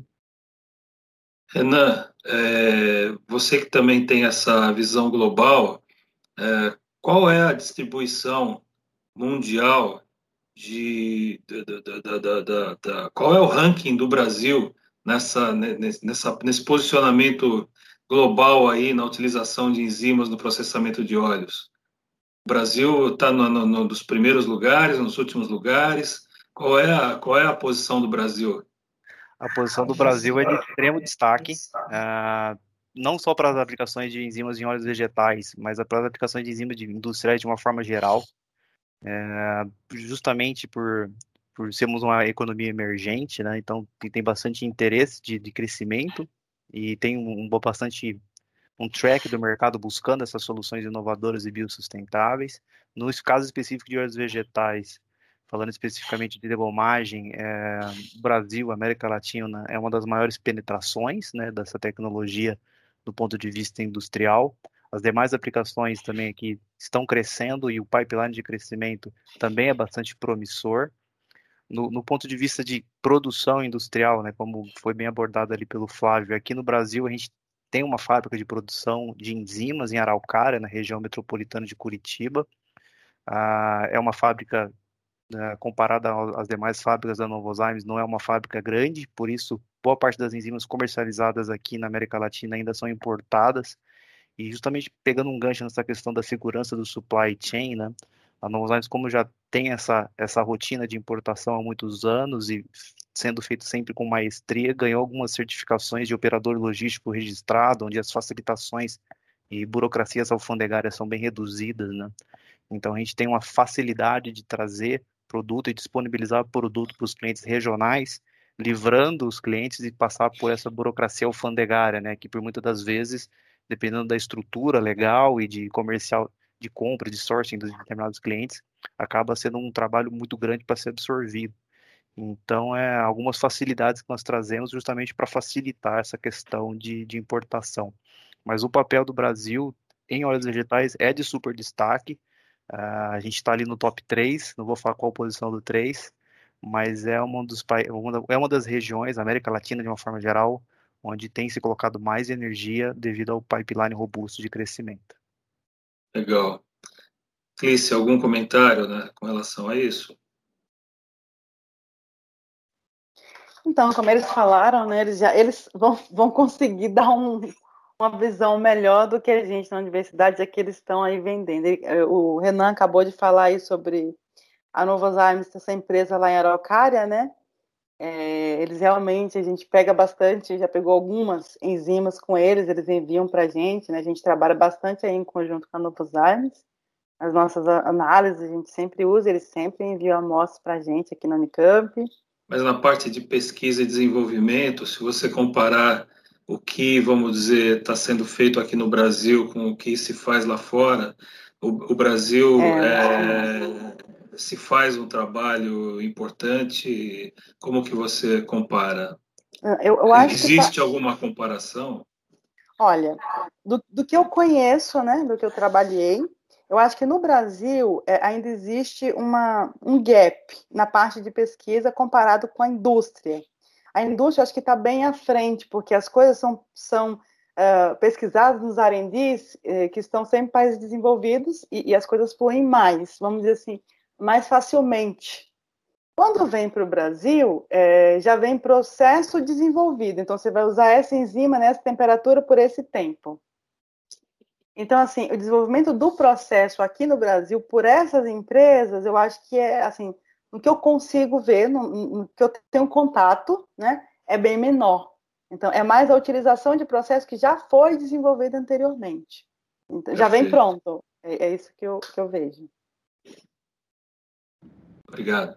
Então, pegando um gancho nessa, nessa, nesse ponto muito bem colocado pela Clícia, é, a, a, academia, de uma forma geral, bem para óleos e gorduras também, a gente tem polos ali de estudo bastante importantes aqui no Brasil, né, em determinadas universidades, como a Unicamp, mesmo a UFSC e demais. Só que eu estou vendo também um movimento bastante interessante. É, recentemente, inclusive essa semana ou na semana passada, houve um evento para discutir reações enzimáticas para biopolímeros, reações enzimáticas de uma forma geral para renováveis, pelo CNPIM, que é o pessoal do reator, é, do acelerador de partículas aqui em Campinas. Então, está é, tá tendo um movimento também, não só da academia, né, mas de algumas instituições governamentais de pesquisa interessante que estão começando a olhar para a enzima.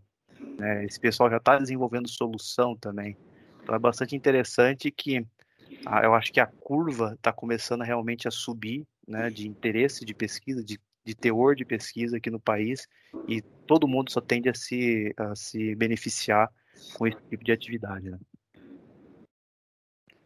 É só uma adendo também, eu participei desse curso que ele está falando aí, né? Se na segunda e na terça aí, foi bem interessante, falando sobre diferentes tipos de enzima, de onde elas são obtidas, como elas são purificadas e tal. Então, foi um negócio bem, muito interessante a, a, a chamada para esse tipo de, de evento, né?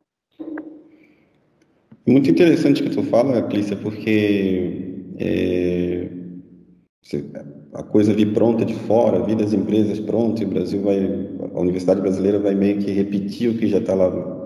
Eu acho que, que, em algum momento a gente vai passar por esse movimento da universidade encontrar o seu lugar, né? É, achar o lugar onde ela, lógico, pesquisa básica sempre vai ter que fazer, né? É, é, é a razão de existir, né? É, mas eu acho que é, sempre eu acho que é uma questão de comunicação, né? Tem muita tem muita coisa que mesmo com uma tecnologia já pré-desenhada você pode fazer de uma maneira incremental ou de uma maneira personalizada. Você bem falou do negócio da palma, que o que acontece lá não é o mesmo daqui, né?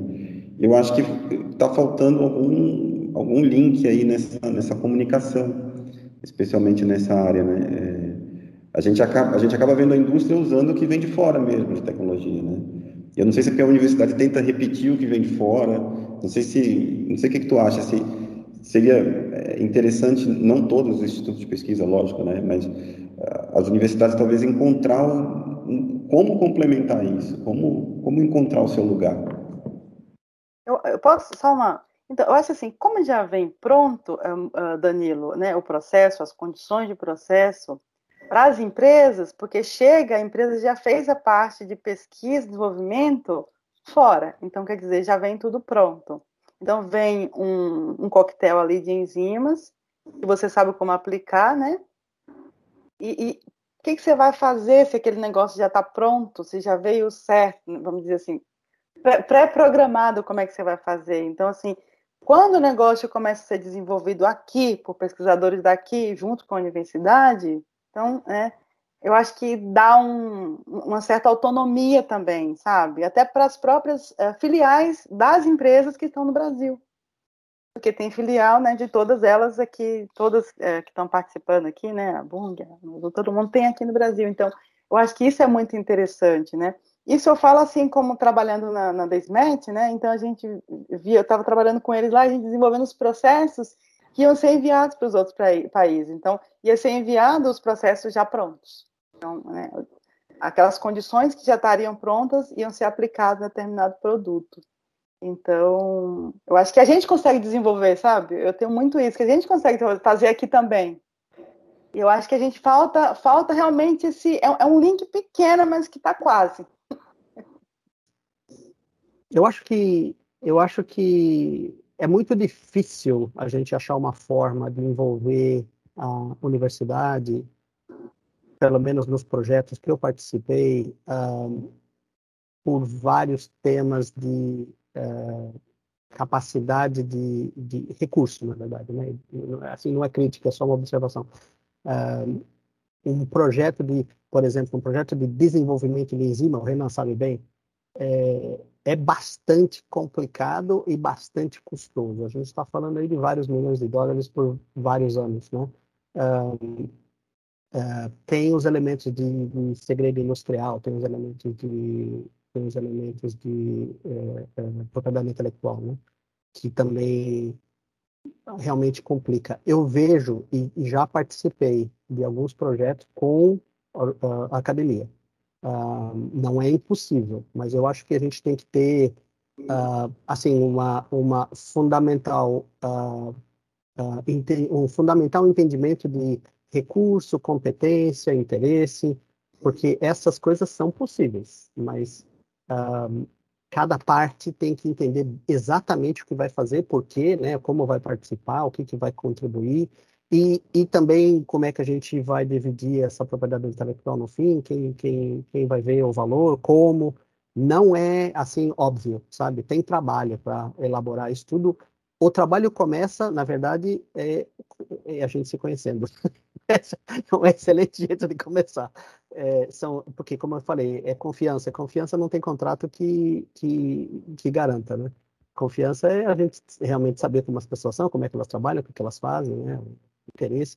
Mas também tem uma parte institucional, assim, que é super importante, que a gente tem que, que a gente tem que, tem, tem que se fazer conhecer, né? Então, assim, como sugestão, uh, sim, eu acho que o Brasil tem toda a competência o Brasil, como país, pelo amor de Deus, tem excelentes instituições no Brasil, gente super preparada, gente pronta para fazer de tudo. O fato só é como é que a gente organiza isso, né? Eu acho que esse é o, esse é o grande ponto. Né? Aqui e, e, na Europa, nem, nem todos os países da Europa, mas isso já existe, sabe? É um negócio que vem acontecendo, como o Renan falou, desde quando existe enzima? Desde o final do século XVIII, né? Sabe? Começo do século XIX, já tinha gente lá cortando barriga de, de, de, de, de bichinho para tirar, tirar enzima uh, pancreática e tal. Essas coisas uh, foram se desenvolvendo naturalmente. Acho que a gente tem, tem sim que chacoalhar uh, essa árvore no Brasil e preparar isso. E, e só começa com a gente. Não vai vir ninguém para dizer como é que faz.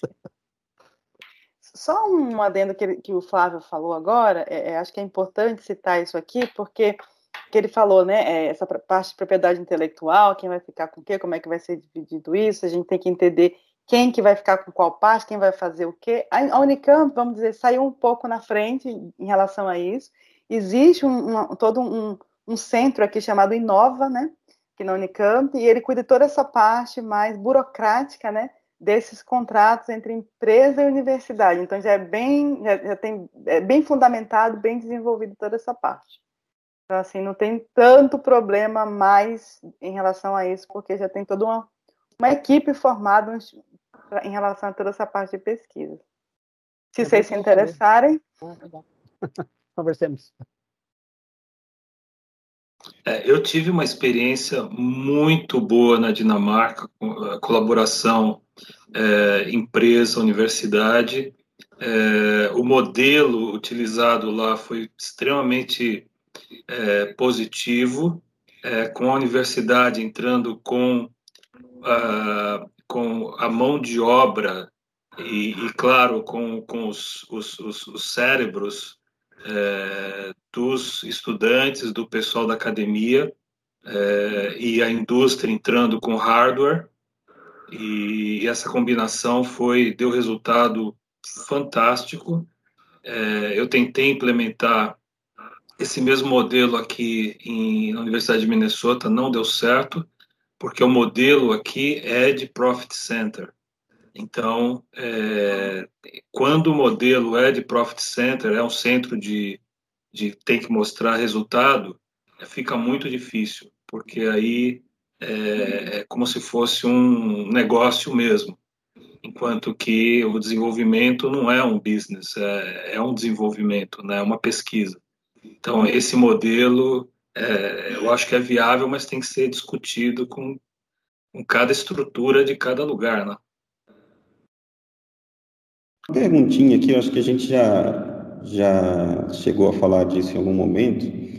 É, vou começar aqui pelo, pelo Renan aí, que está na, tá na linha de frente dessa coisa toda. O é, que, que, que, que você vê ainda de resistência para implementar processos enzimáticos nas, nas indústrias? Assim, o que, que você, quando você tenta fazer o, a, vender teu peixe, por exemplo, o que, que você encontra aí de, de principais resistências aí na indústria?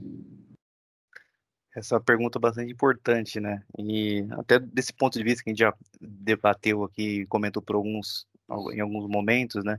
a indústria de, de óleos vegetais ela é antiga, a indústria de enzimas também é antiga, porém a intersecção entre elas é consideravelmente recente do ponto de vista de existência entre esses dois, essas duas indústrias, né? Então os processos enzimáticos, como a indústria de vegetais nasceu sem eles, a gente entra para substituição de um processo convencional que a indústria está amplamente habituada. Então, houve uma curva de, vamos dizer assim, um momento de maturação até a gente começar a ter uma, um crescimento de número de plantas utilizando esse tipo de tecnologia, simplesmente pelo fato de, de, de estranheza com o conceito de um, uma reação biotecnológica dentro de um processo químico e tudo mais. Então, houve esse momento, cada vez mais, com os casos de sucesso que foram nascendo naturalmente, tanto aqui no Brasil quanto em outros lugares do mundo, as grandes corporações tendo um networking, comentando entre si sobre prós e contras entre cada tipo de processo, o processo enzimático ele foi ganhando momento, crescendo até o ponto que a gente está hoje, né? especificamente aqui do Brasil, que, como comentado, né, é a maior penetração no, a nível global em degomagem enzimática, a gente conta aí com mais de de 20 plantas rodando esse tipo de tecnologia no país, a gente já tem uma, uma resistência muito menor ao mercado, justamente porque o mercado já tem muito mais referências do que ele tinha há 10 anos atrás, então o mercado se conversa, ele consegue entender de uma forma mais clara, os provedores de engenharia também oferecem essa tecnologia de forma mais, mais, mais clara, vamos dizer assim, de uma forma mais, mais proativa, então as resistências cada vez vêm caindo cada vez mais e com são reações, soluções de uma forma geral que tendem a aumentar rendimento, né, no cenário atual, cada vez mais a atratividade desses business cases estão sendo mais bem recebidas pelo mercado, né? Em alguns casos de, de soluções enzimáticas nós temos paybacks menores que, é, que se pagam em menos de um ano, né? Então, cada vez mais o mercado tem tomado ciência, cada vez mais a nossa presença também enquanto fabricante de enzima tem sido assim, intensificada para tentar desmistificar alguns mitos, trazer mais informação, trazer mais conhecimento. E hoje a gente se encontra num momento bem diferente do que a gente estava alguns anos atrás, justamente devido a essas iniciativas. Né? Legal.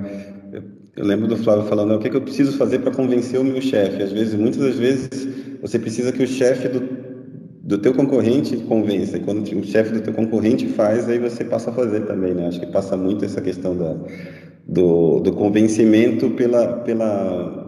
Ah, eu vou deixar o outro ali primeiro tentar se arriscar, é um negócio muito complexo, é um negócio complicado, né? Então, acho que... É, inveja, inveja às vezes é um fator de motivação, mas uh, tem um fator importante, eu acho, uh, principalmente mudanças significativas assim, de processos complexos, né? Por exemplo, uh, passar de refino químico para refino físico, que tem a ver também com os ativos que você tem na sua planta. Né? Você construiu uma planta 10, 15, 20 anos atrás, 30 às vezes, uh, para um, um determinado processo. E para você modificá-lo, tem, uh, e o Paulo aí é especialista, você tem inúmeras, uh, uh, inúmeros obstáculos, né? de, de, balanço de massa, energia, uh, tamanho do equipamento, velocidade de gases, equipamento no desodorizador, né? no caso do roteiro físico. Então, é, não me surpreende que essas tecnologias novas tenham um tempo grande de implementação, porque na verdade, talvez seja o tempo de si, se eu estivesse na universidade hoje em dia, talvez eu estudasse isso.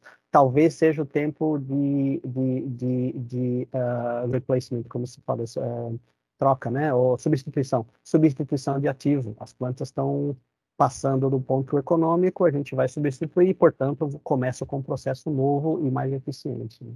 Eu, eu, eu suspeito que tenha bastante disso nessa decisão e e aí nesse o que aparentemente longo tempo para implementação é simplesmente porque você tem uma planta bastante velha para que, que eu vou modificar um desodorizador sabe? É uma decisão super super difícil né? bem complicada é mais fácil espero cinco anos e troco ou espero dez anos e troco. Eu acho que é, é uma, uma parte né dessa dessa dessa equação de, de substituição. Porque de novo a gente está falando em processos que aparentemente obtém o mesmo produto no fim. Então, aí os elementos que você tem para decidir são de eficiência. Né? Uhum. Uhum. Só, e... só fazendo uma adendo que, ele, que o Flávio acabou de falar, que ele falou que se ele tivesse na universidade seria um ponto que ele gostaria de estudar, era isso aí. Eu acho realmente que é uma coisa interessante, Flávio. Daí a gente chega naquele ponto que às vezes a empresa não quer falar para outra empresa que ele está usando aquele equipamento que é antigo, entendeu? Daí ele não vai querer mostrar para o outro, ah. vai, e aí não quer passar o dado porque está usando aquilo. Então existe esse tipo de resistência. É, entendo. É, eu já, eu já não é, é, não é tão simples assim. Eu acho que realmente é interessante que a gente vê, puxa, por que, eu não troquei ainda? Será que eu vou trocar quando, né? De um processo para o outro. E assim, a universidade estaria totalmente apta a, a fazer esse estudo, né? como a gente tem vários, muitos alunos, né, a gente poderia ter alguém trabalhando nesse tipo. A empresa só tem que se disponibilizar a, a fornecer esses dados. Quem sabe, né? Quem sabe. Flávio, deixa, deixa eu te fazer duas perguntas em uma. A gente falou do, da refino físico, por exemplo, né? É, realmente é um case complicado. Às vezes o Renan fala de, por exemplo, é, coisas que você tem payback ali menor que um ano, como a gente tem hoje de degomagem após o PLC, após o preço do óleo, etc. Né? Mas a gente fala de refino físico, às vezes o desodorizador é uma limitação. Então você tem que investir em alguma coisa, é, você vai ter um benefício, mas o seu retorno é muito lento. E como você falou, o, a solução não é boa para todo mundo. Talvez para aquele cara que já tenha uma coisa pré-preparada é boa, mas para aquele cara que tem que investir muito, realmente é melhor deixar como está. É, eu, queria, eu queria saber, assim, nos casos em que é realmente um negócio interessante, um negócio viável, é, que não é uma grande modificação no processo, né? Se existe alguma outra resistência adicional fora o payback. Ah, sempre, né? sempre, sempre, é. sempre. Eu acho, bom, aí uh, a, a, gente publicou algumas coisas, inclusive, uh, na, uh, pela Bung, como razões de usar o processo, fizemos aí as, as, as, as palestras de OCS e, a Associação a, a OCET Latino-Americana também divulgando algumas das coisas que a gente descobriu nesse nosso processo de implementação, porque, na verdade, bom, primeiro, a gente tem algumas patentes e tudo, algum, inclusive tem partes disso que é, é licenciado para alguns fornecedores de equipamento, algumas, algumas dessas uh, patentes também que a gente tem são licenciadas para os, alguns fabricantes de enzima. Uh, a, a, gente encontrou formas de colaborar, porque, uh, e, e, e, de novo, é, é o que o povo fala, né? A gente vai comer um sanduíche de sardinha sozinho ou vai comer um, um, um laudo jantar junto, né? Tem, tem coisas que não dá para a gente manter totalmente, ah, só eu estou fazendo, só eu estou em segredo, hahaha. Bom, daí a Novozymes não consegue produzir enzima para mim, porque sou um cliente com uma planta rodando, né? É, não é muito inteligente, né? A gente fazer desenvolvimentos assim. Então, o, o, de novo, o modo da gente de fato encarar uh, novidades em processo é o, o que, que eu preciso para isso ser justificado? O, o que, que é bom para mim? E muitas vezes o que é bom para mim é que a gente tem uma, uma implementação a, por toda a indústria. É muito melhor para mim, para eu poder ter o meu produto, que o outro também faça, sabe? Então, essa, essa e, e é, é, o que eu digo, é competição não em tudo, é uma competição mais inteligente, né? Se a gente se a gente pode uh, uh, entrar num processo moderno, novo e, e limpo, uh, a minha vantagem é fazer rápido de todo jeito. E eu vou fazer porque eu tenho um, um parceiro e um, um, uma, uma, uma empresa que colabora comigo que também tem o mesmo interesse, né? Uhum. Então, esse modelo de, esse modelo de uh, desenvolvimento de tecnologia realmente depende de empresa para empresa. Tá? O, que, que, a gente, o que, que a gente acha importante, uh, uh, as nossas prioridades, né? E, e, o que a gente consegue fazer sozinho e o que a gente não consegue fazer sozinho. O que eu não consigo fazer sozinho, eu tenho que encontrar uma forma de colaborar. Isso, para mim, é fundamental. Volta um pouco no tema de como é que a gente colabora e como é que a gente colabora com a academia, né? eu, eu não entendo alguém que pense que hoje inovação tecnológica é, sei lá, os, os, irmãozinhos da bicicleta aqui, né, que fizeram a bicicleta voadora e chamam de avião. Não, o avião é um pouco mais complicado do que aquilo. Aquilo é uma primeira etapa, uma invenção, um protótipo, mas sabe, tem depois milhares de pessoas trabalhando muito para você ter um avião de carreira aí carregando 500 pessoas, 600 pessoas, né? Sabe? E, e, é a mesma coisa que nós estamos falando aqui, né? Então, assim, invenção, criação, desenvolvimento, tudo isso tem a sua etapa, né? A gente começa, começa modesto, começa com o objetivo em mente, começa estratégico, depois tem as realidades do dia a dia, as dificuldades, mas se eu não colaborar com quem está tentando fazer alguma coisa, a chance disso ir para frente é pequena, né? Porque ninguém consegue fazer tudo sozinho. Não existe. Né? Tem, não tem como. Você não consegue operacionalizar. O único jeito de você realmente fazer uma mudança significativa de tecnologia é quando você realmente dá a mão para um, dois, três, cinco, sei lá quantos parceiros, cada um fazendo a sua parte. E aí, cada um fazendo a sua parte bem, no fim, todo mundo é bem sucedido. Se a gente encontrar formas de fazer isso, ótimo. Senão, acho que a chance diminui muito. Né? Tem quanta coisa boa, quanta ideia boa morreu porque a gente vê que não houve uma, não houve uma, ou, ou acontece muito depois, né? Muitas vezes acontece isso, né? Alguém tenta, não quer contar para ninguém, faz uma patente, uh, espera 20 anos, a patente desaparece, depois alguém chega e fala, ah, eu consigo fazer melhor, ó, oh, vamos fazer junto aqui, pronto. Aí, aí, a invenção aparece, né? Então, eu acho que a gente tem que, eh, tem que entender esse ciclo, né? De, uh, uh, o, o que é inovação tecnológica, o que é que é necessário para a indústria, quais as tecnologias que a gente realmente tem que fazer o fomento e, e encontrar formas de colaborar, para mim, é a parte mais importante, sem dúvida. Porque senão nada vai para frente. Ninguém faz nada sozinho. Legal. Perfeito. E... Ufa. É. Eu só, só perguntar se a, se a Clícia também é, em algum momento ela já deve ter apresentado algum projeto para alguém envolvendo enzimas e, e, se ela sentiu resistência por ser enzimas, por ser um negócio que, que o pessoal possa pensar que é ciência de foguete, que é alguma coisa muito complicada, complexa. Então, na realidade, assim, é, quando eu não, não de apresentar um projeto, assim, toda vez que eu apresentei, o pessoal já usava enzima, eu estava mais tentando trabalhar otimizando a, o uso daquelas enzimas, né? Mas eu acho que às vezes, na própria, dentro da própria academia, quando se fala ah, eu vou usar um processo com enzima, será que funciona? E eu canso de falar para as pessoas, funciona, é, é, é, real, sabe? É um processo já aplicado, já, já é usado em várias coisas. Então, assim, ainda existem aquelas pessoas que acham que não funciona. Legal. Interessante, muito interessante. As nossas duas últimas perguntas são muito objetivas. E, e eu queria perguntar para o Flávio: é, um, um, um, uma, um empresário vai colocar uma, vai, vai investir numa refinaria e ele é, pensa em processo usando enzimas. Ele quer saber quais são os fatores de risco na implementação e utilização desse processo com enzima. O que que, qual é o, qual é essa, essa, essa visão do, da indústria com relação a risco? Quer dizer, eu vou me arriscar usar enzima no meu processo quando eu posso ir para um processo químico convencional, tradicional? Quais são esses, esses fatores de risco? O que, que, que, se passa na cabeça do, da indústria?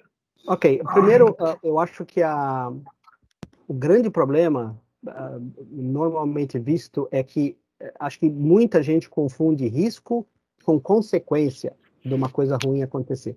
Uma coisa é, é, a possibilidade de uma coisa ruim acontecer, outra coisa é a consequência se essa coisa acontecer. Né? É, é, eu, eu, e isso é muito claro, e quando a gente sempre traz opções para avaliar ó, processo A, processo B, processo C, é, é, essa confusão normalmente aparece. Né? Então, eu acho que uh, para quem está tá elaborando aí um plano ou uma, uma justificativa, tem que levar muito em conta uh, é, é, essa distinção e explicar a chance, né, o, o, o que é percebido como risco e tal. E aí, sim, tratar as consequências e as formas de mitigar, né? Uh, aí, olhando especificamente, e, e, vamos falar do processo enzimático, acho que o processo mais importante aí é o, o, processo de degomagem, né, que é o que já é mais aplicado né, na indústria. Na verdade, quando a gente olha o, o desenho do processo e os equipamentos que a gente tem que instalar para fazer uma degomagem uh, com enzimas uh, bem feita, basicamente todos os equipamentos que você precisa para fazer um refino cálcico convencional também estão lá, se a gente desenhar direito, né? Você tem uma centrífuga para fazer a separação, que pode ser bem uma separação de borra.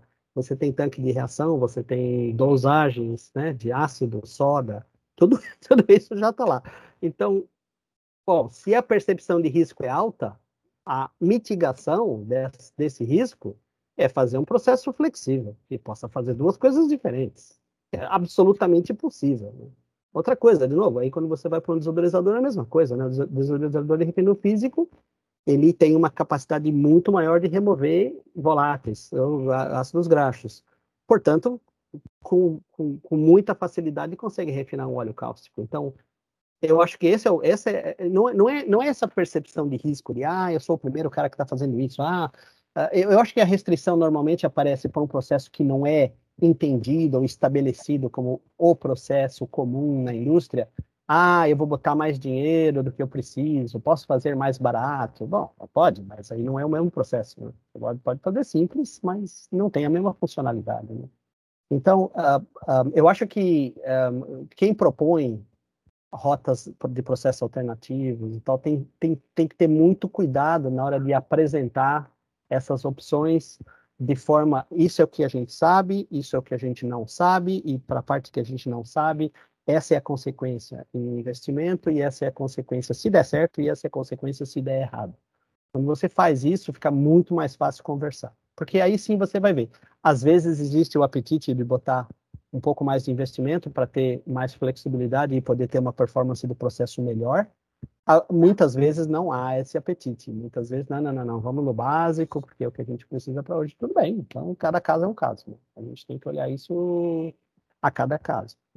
Eu vejo que essa percepção uh, tem mudado, sem dúvida. Tá? Hoje, hoje, você falar de processo mais eficiente tem um valor muito maior, soa muito melhor do que 20 anos atrás, sem dúvida. Certo? Uh, E, e, e, eu só vejo que isso vai ser cada vez mais um grande apelo uh, estratégico e econômico para gente, a gente avançar. Então, mas, mas, mas, de novo, é difícil uh, ver assim todo mundo na indústria, cada empresa reage de um jeito, mas eu, aí, o meu conselho para eu acho que a maior parte das pessoas que vão assistir esse, esse, esse debate é, é, é, é quem vai preparar as opções técnicas para alguém avaliar, avaliar é, tenha muita consciência de, de, como você traz essa, essa opção e, e, a clareza explicar qual é o resultado se der certo, qual é o resultado se não der certo e o que a gente faz para compensar.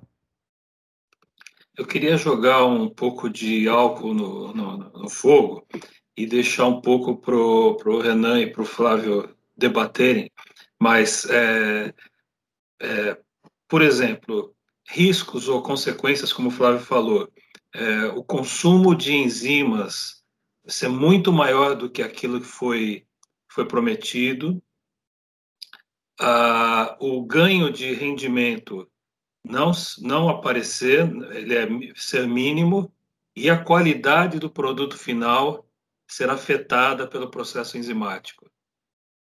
Como que vocês veem esses fatores de risco ou consequências, vamos dizer? É, boa parte, é, acho que tem justamente pegando um gancho naquilo que o Flávio comentou, né, do, do risco do first mover lá, que, talvez tinha aquele, aquele receio de, se de aderir a uma tecnologia nova, de ser esse primeiro movimento, né, de ser o primeiro a estar utilizando, foi se diluindo com base na, nas plantas que foram crescendo a cada ano e tudo mais. E um ponto de vista interessante, que acho que é interessante de trazer para essa discussão também, é que boa parte desses, é, boa parte não, na sua totalidade, desses projetos de retrofit ou de greenfield são feitos por empresas de engenharias de nível global que fornecem garantias dos garantias do processo.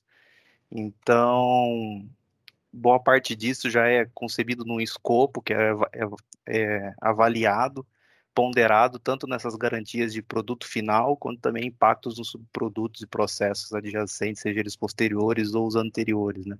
Então já existe uma certa avaliação holística desse ponto de vista de adequação de retrofit de uma planta para um processo enzimático, né? no caso, pegando o exemplo da degomagem.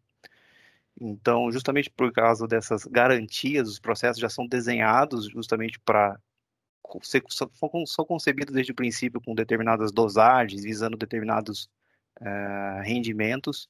O que a gente observa bastante é uma curva de aprendizado da operação.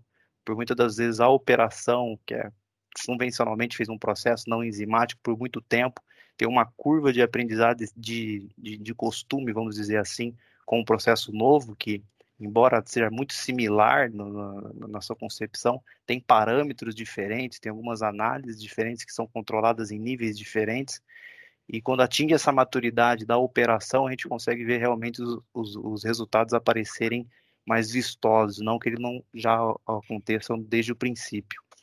Então, justamente por isso, né, a gente trabalha muito forte no pós-venda, nessa ajudar justamente esses novos entrantes no mercado a, a ter um pouco mais de proximidade, a otimizar o seu processo, sempre visando a máxima eficiência daquilo que foi prometido anteriormente. Né? Então, a gente atua justamente nesse, nesse pós-venda, intensificando com treinamentos, presença, justamente para tentar mitigar possíveis desvios daquilo que foi apresentado anteriormente. E a gente tem tido uma taxa de sucesso bastante importante disso nos últimos anos, tanto que o mercado cada vez mais tem migrado para essa tecnologia, porque vendo o valor, né?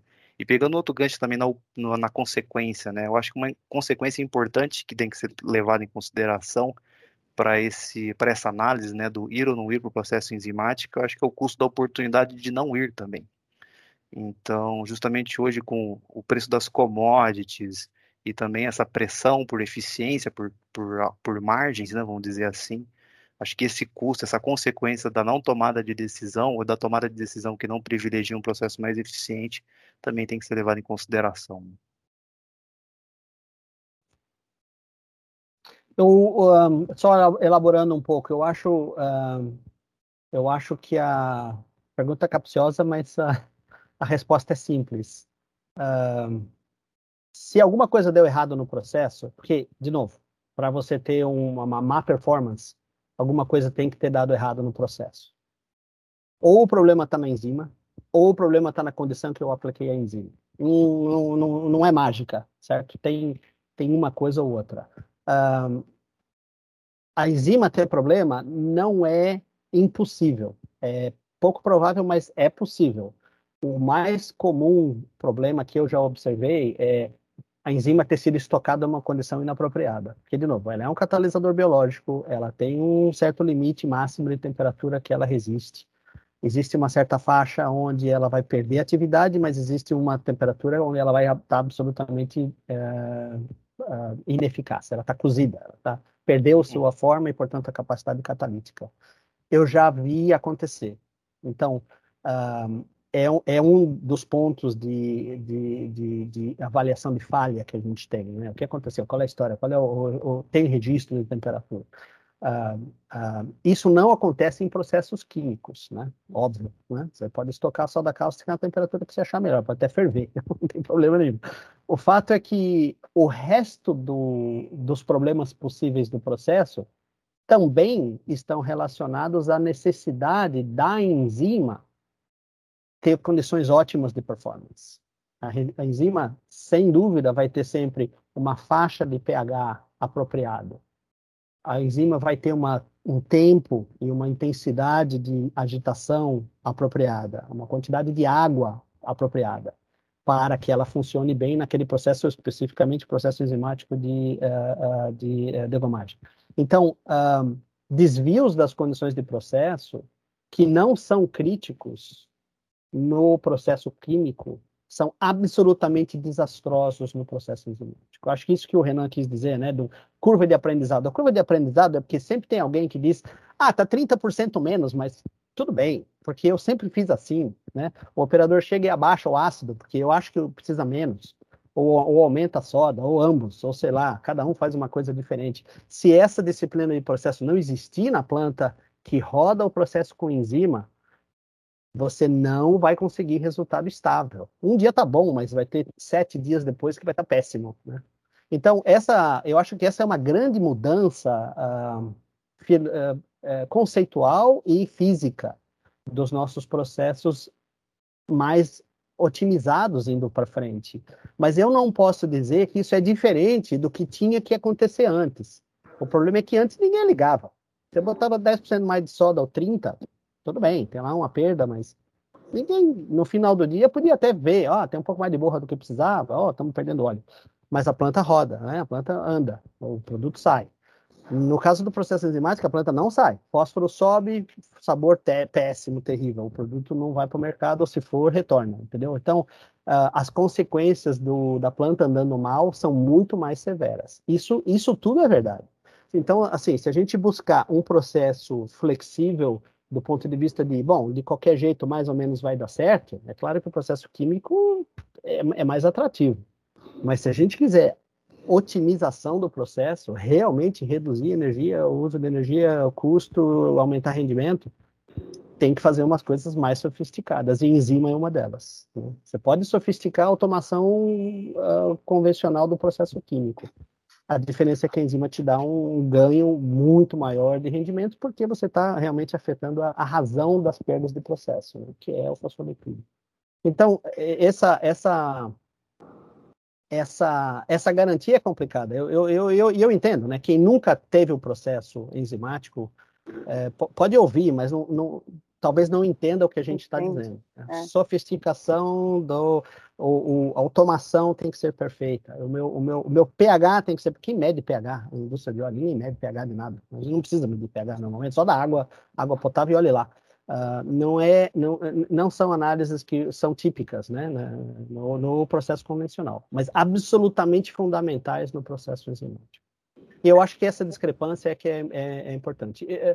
As pessoas estão aprendendo, já tem muito artigo publicado explicando, mas a gente ainda vê os mesmos erros uh, acontecendo. Se alguém Posso quiser só... fazer um processo ótimo, porém baratinho, né? Ah, vou usar aquele misturador que eu tenho mesmo. Ah, vou usar aqui uma. A bomba não é muito boa, mas nem começa, sabe? Nem tente, porque não vai dar certo. Desculpe, Cristiano. Desculpa, eu que, eu que entrei aí. Não, eu acho muito interessante o que você está falando. Eu acho que é realmente isso que o Renan também falou, né? A tal curva de aprendizagem.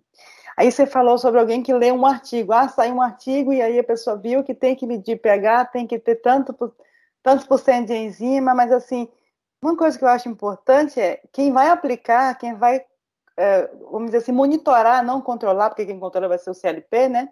Quem vai monitorar esse processo é um operador. Então, assim, alguém que talvez não tenha essa, esse, né, esse feeling, é, enzima agora é diferente, não posso colocar 30% de soda e, e vai dar certo como, como dava antes, né?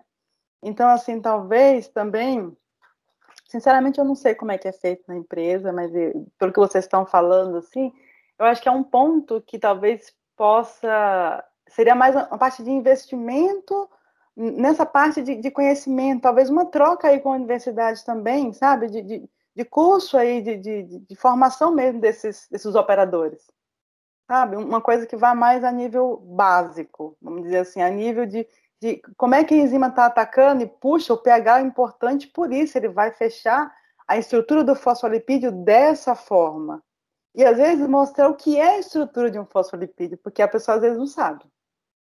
Então, ou, ou sei lá, estrutura de outra coisa, ou o que é um tag, né? Como é que ele, como é que ele foi oxidado? O que que gerou? Então, assim, é, eu participei já de um processo desse, né, numa empresa, uma empresa de óleos aí da produção de óleo de palma, eles me convidaram para fazer uma palestra para o pessoal deles, tal. Então, eu fui bem nesse nível aí de explicar a estrutura química de cada coisa, como que era formado, e aí, puxa, então é assim? É assim, então você vai, você atinge a pessoa no nível que deveria ser atingido. Porque no paper, na parte dos artigos lá, está muito um, um, nível mais alto do que quem vai trabalhar com aquilo, eu acho. Então, acho que tem que ser um pouco mais profundo, né? É isso. Não, acho que você tem toda a razão. Eu, eu não sei a experiência do Renan, mas uh, a experiência que eu tenho, pessoalmente, é muito mais fácil a gente ensinar um processo certo para alguém que nunca fez do que pegar um operador que já está treinado do jeito antigo e do jeito convencional e no processo químico e, e reciclar e explicar. É, é, é, dá mais trabalho, realmente dá mais trabalho. A pessoa está preparada para fazer aquilo que fazia, né? E está confortável fazendo aquilo que fazia. Então, essa resistência que a gente está falando não é resistência só no nível de gestão e, e, gerente e dono de planta, não é também com o operador. Às vezes o operador é mais difícil, na verdade, porque é, é, o jeito que o, é, é, o jeito que se faz, é o jeito que sempre se fez, é o jeito que eu faço há 20 anos. Então, é, é uma barreira grande. Acho que o fator humano é muito importante. Acho que você está certa. E assim, a gente não Flávio... pode negar o fator humano é essencial, porque sistema equipamento, desenho, né, o, o, o, o otimização uh, não, é, não é máquina. Quem faz é gente. Quem tem que é. entender o que está acontecendo são as pessoas que estão lá. Cérebro, é cérebro que pensa. Né? Máquina só, é, é, o set point é tanto, fica. É, pode haver desvio? Pode. Pode ter problema mecânico, entope a, a válvula, pode, pode ter um problema de atuador, pode ter um monte de, de razões para dar errado, mas se tiver alguém pensando e olhando, vai perceber. Agora, se as pessoas não estão preparadas para entender o que estão vendo, aí é, é, muito, é impossível, não, não tem como garantir. E aí foi o que você falou, né? Eu faço isso há 20 anos e funciona. Ou seja, vai aquecer só mais um pouquinho essa enzima, não tem problema. Eu aquecia a soda e não dava nada, não tinha nenhum problema. É. O processo saía bonitinho, o óleo saía refinado e tudo bem. Então agora com a enzima vai ser a mesma coisa. Só que uhum. não, não, não, funciona, né? Então não é bem é, assim. é bem assim, é. Mas, é apesar, da automação, né, apesar do processo todo de automação, é o que você falou, a gente vai fazer automação, né? Indústria 4.0, tá toda a parte aí CLP, eu trabalho também com essa parte, do aula dessa parte também. E aí, mas só quem está ali atrás? A gente visita as empresas, quem que está ali controlando, é, monitorando o CLP, né? São operadores, que às vezes estão com conhecimento é, abaixo do que deveria ter para aquele processo. Então... Exatamente. É pegando. Desculpa, Paulo, só pegando esse gancho, justamente penso, falando, porque isso traduz muito o que eu comentei sobre curva de aprendizado, né? É, essa curva que os operadores vão tomando mais ciência e vão ganhando mais robustez no processo. Então a gente tem desde operadores que hoje a gente tem diversos clientes que monitoram simplesmente o fósforo e a gente tem muitos operadores também que já estão monitorando o rendimento, né? Então é esse passo a mais, esse nível a mais já está na mão do operador, né? Uh, e já saiu da, da, da gestão do, do, gerente, do, do coordenador, já está na mão do operador. Então, operadores que já têm bastante domínio sobre o que está acontecendo. Então, são operadores que, com o passar do tempo, com, com a exposição ao processo, vão ganhando mais maturidade e vão operando a planta com mais maestria, que é totalmente natural. Isso. Perfeito, eu acho que era isso aí mesmo. Excelente, excelente essa, esse debate, essa conversa. E quanto mais informação a gente tem, quanto mais informação a gente distribui, melhor as decisões, as decisões das, de quem vai tomar essas decisões com mais educação, mais informação, mais base, né? Então, é, essa, essa, essa resposta de vocês foi, foi bem, bem interessante para aumentar esse conhecimento da, do, nosso, do nosso público. Pensa, não consome, se neutraliza óleo há 100 anos, né? Ou mais, né? Degomar enzimaticamente há 5, 3, 2, né? Então, é, isso foi muito interessante, passou muito por isso, por essa capacitação de operadores. Fazer o cara, putz, ah, eu não vou explicar para o operador o que é um fosfolipídio. Não, você explica, você consegue. Dá para explicar. Né? Isso é, acho que esse debate nosso foi muito rico porque trouxe visões aí complementares, distintas de gente que realmente muito obrigado, gente. Acho que como uma primeira... É, e só, e só assim, mais um comentário, né? Eu, eu, eu, eu, eu tenho certeza que o que a gente está vendo, vocês estão sentindo, vocês estão participando, no caso do processo uh, de degomagem, vai acontecer sempre todo novo processo para substituir alguma coisa que já funciona vai ser sempre igual. Ah, ninguém sabe, é, não é bem assim, não é assim que se fazia, os meus controles não são adequados. Eu acho que é, é, o papel o papel aí de, de, de, de introdução né de, de ou de, ou de uh, uh, substituição de tecnologia uh, tem que incluir tudo tem que incluir isso como é que eu controlo como é que eu meço como é que eu treino como é que eu uh, avalie o performance, porque se você não fizer, uh, na verdade, a planta não está sob controle. Né? Esse, esse, é, esse é, é, é, de fato a realidade. E a gente viu com outros processos também, não é só com dergomagem enzimática, mas por tudo quanto é lado, né? Todo processo novo é, é, é difícil, é, é complicado. Essa curva de aprendizado sempre acontece, né? Como é que a gente antecipa isso? Como é que a gente diminui a, o tempo para que as coisas funcionem como deveriam funcionar. Isso é, isso é importante. Eu, eu, eu, eu tenho absoluta certeza que esse é um ponto extremamente relevante. Mas ele acontece no depois, né? Depois que a gente decidiu partir para processo, depois que eu investi, depois que eu botei equipamento, aí a gente toma uma surpresa que demora um mês e meio, dois, três, para você ter uma performance que presta numa refinaria. É complicado, realmente não é fácil. Hoje, hoje a gente, obviamente, já manda gente que sabe, planta o sujeito lá por seis meses antes, tenta antecipar, mas é, mas é bem complicado mesmo. E a gente depende dos fornecedores de equipamento, né, os, os, os provedores de, de, tecnologia. A gente depende dos fornecedores de enzima, sem dúvida, porque as plantas não têm toda a estrutura que elas precisam para fazer isso e entender isso, sem dúvida. Muito E acho que essa é uma parte importante, né, Paulo? E você já teve nesse lado, né, do lado do fornecedor de tecnologia, porque na verdade a sua garantia está ligada a uma performance que você não controla. Quem, quem, uhum. quem controla é o sujeito que está operando, não é quem vendeu o equipamento, né? É, uma, é, uma, é um cálculo complicado. É um cálculo Exatamente. Bem... Exatamente. Fica. Eu acho, eu acho que, bom, a gente está vendo, não é simples, né? É? No fim, na verdade, o que acontece é que todo mundo fica desapontado, né? As coisas tomam muito tempo até provar.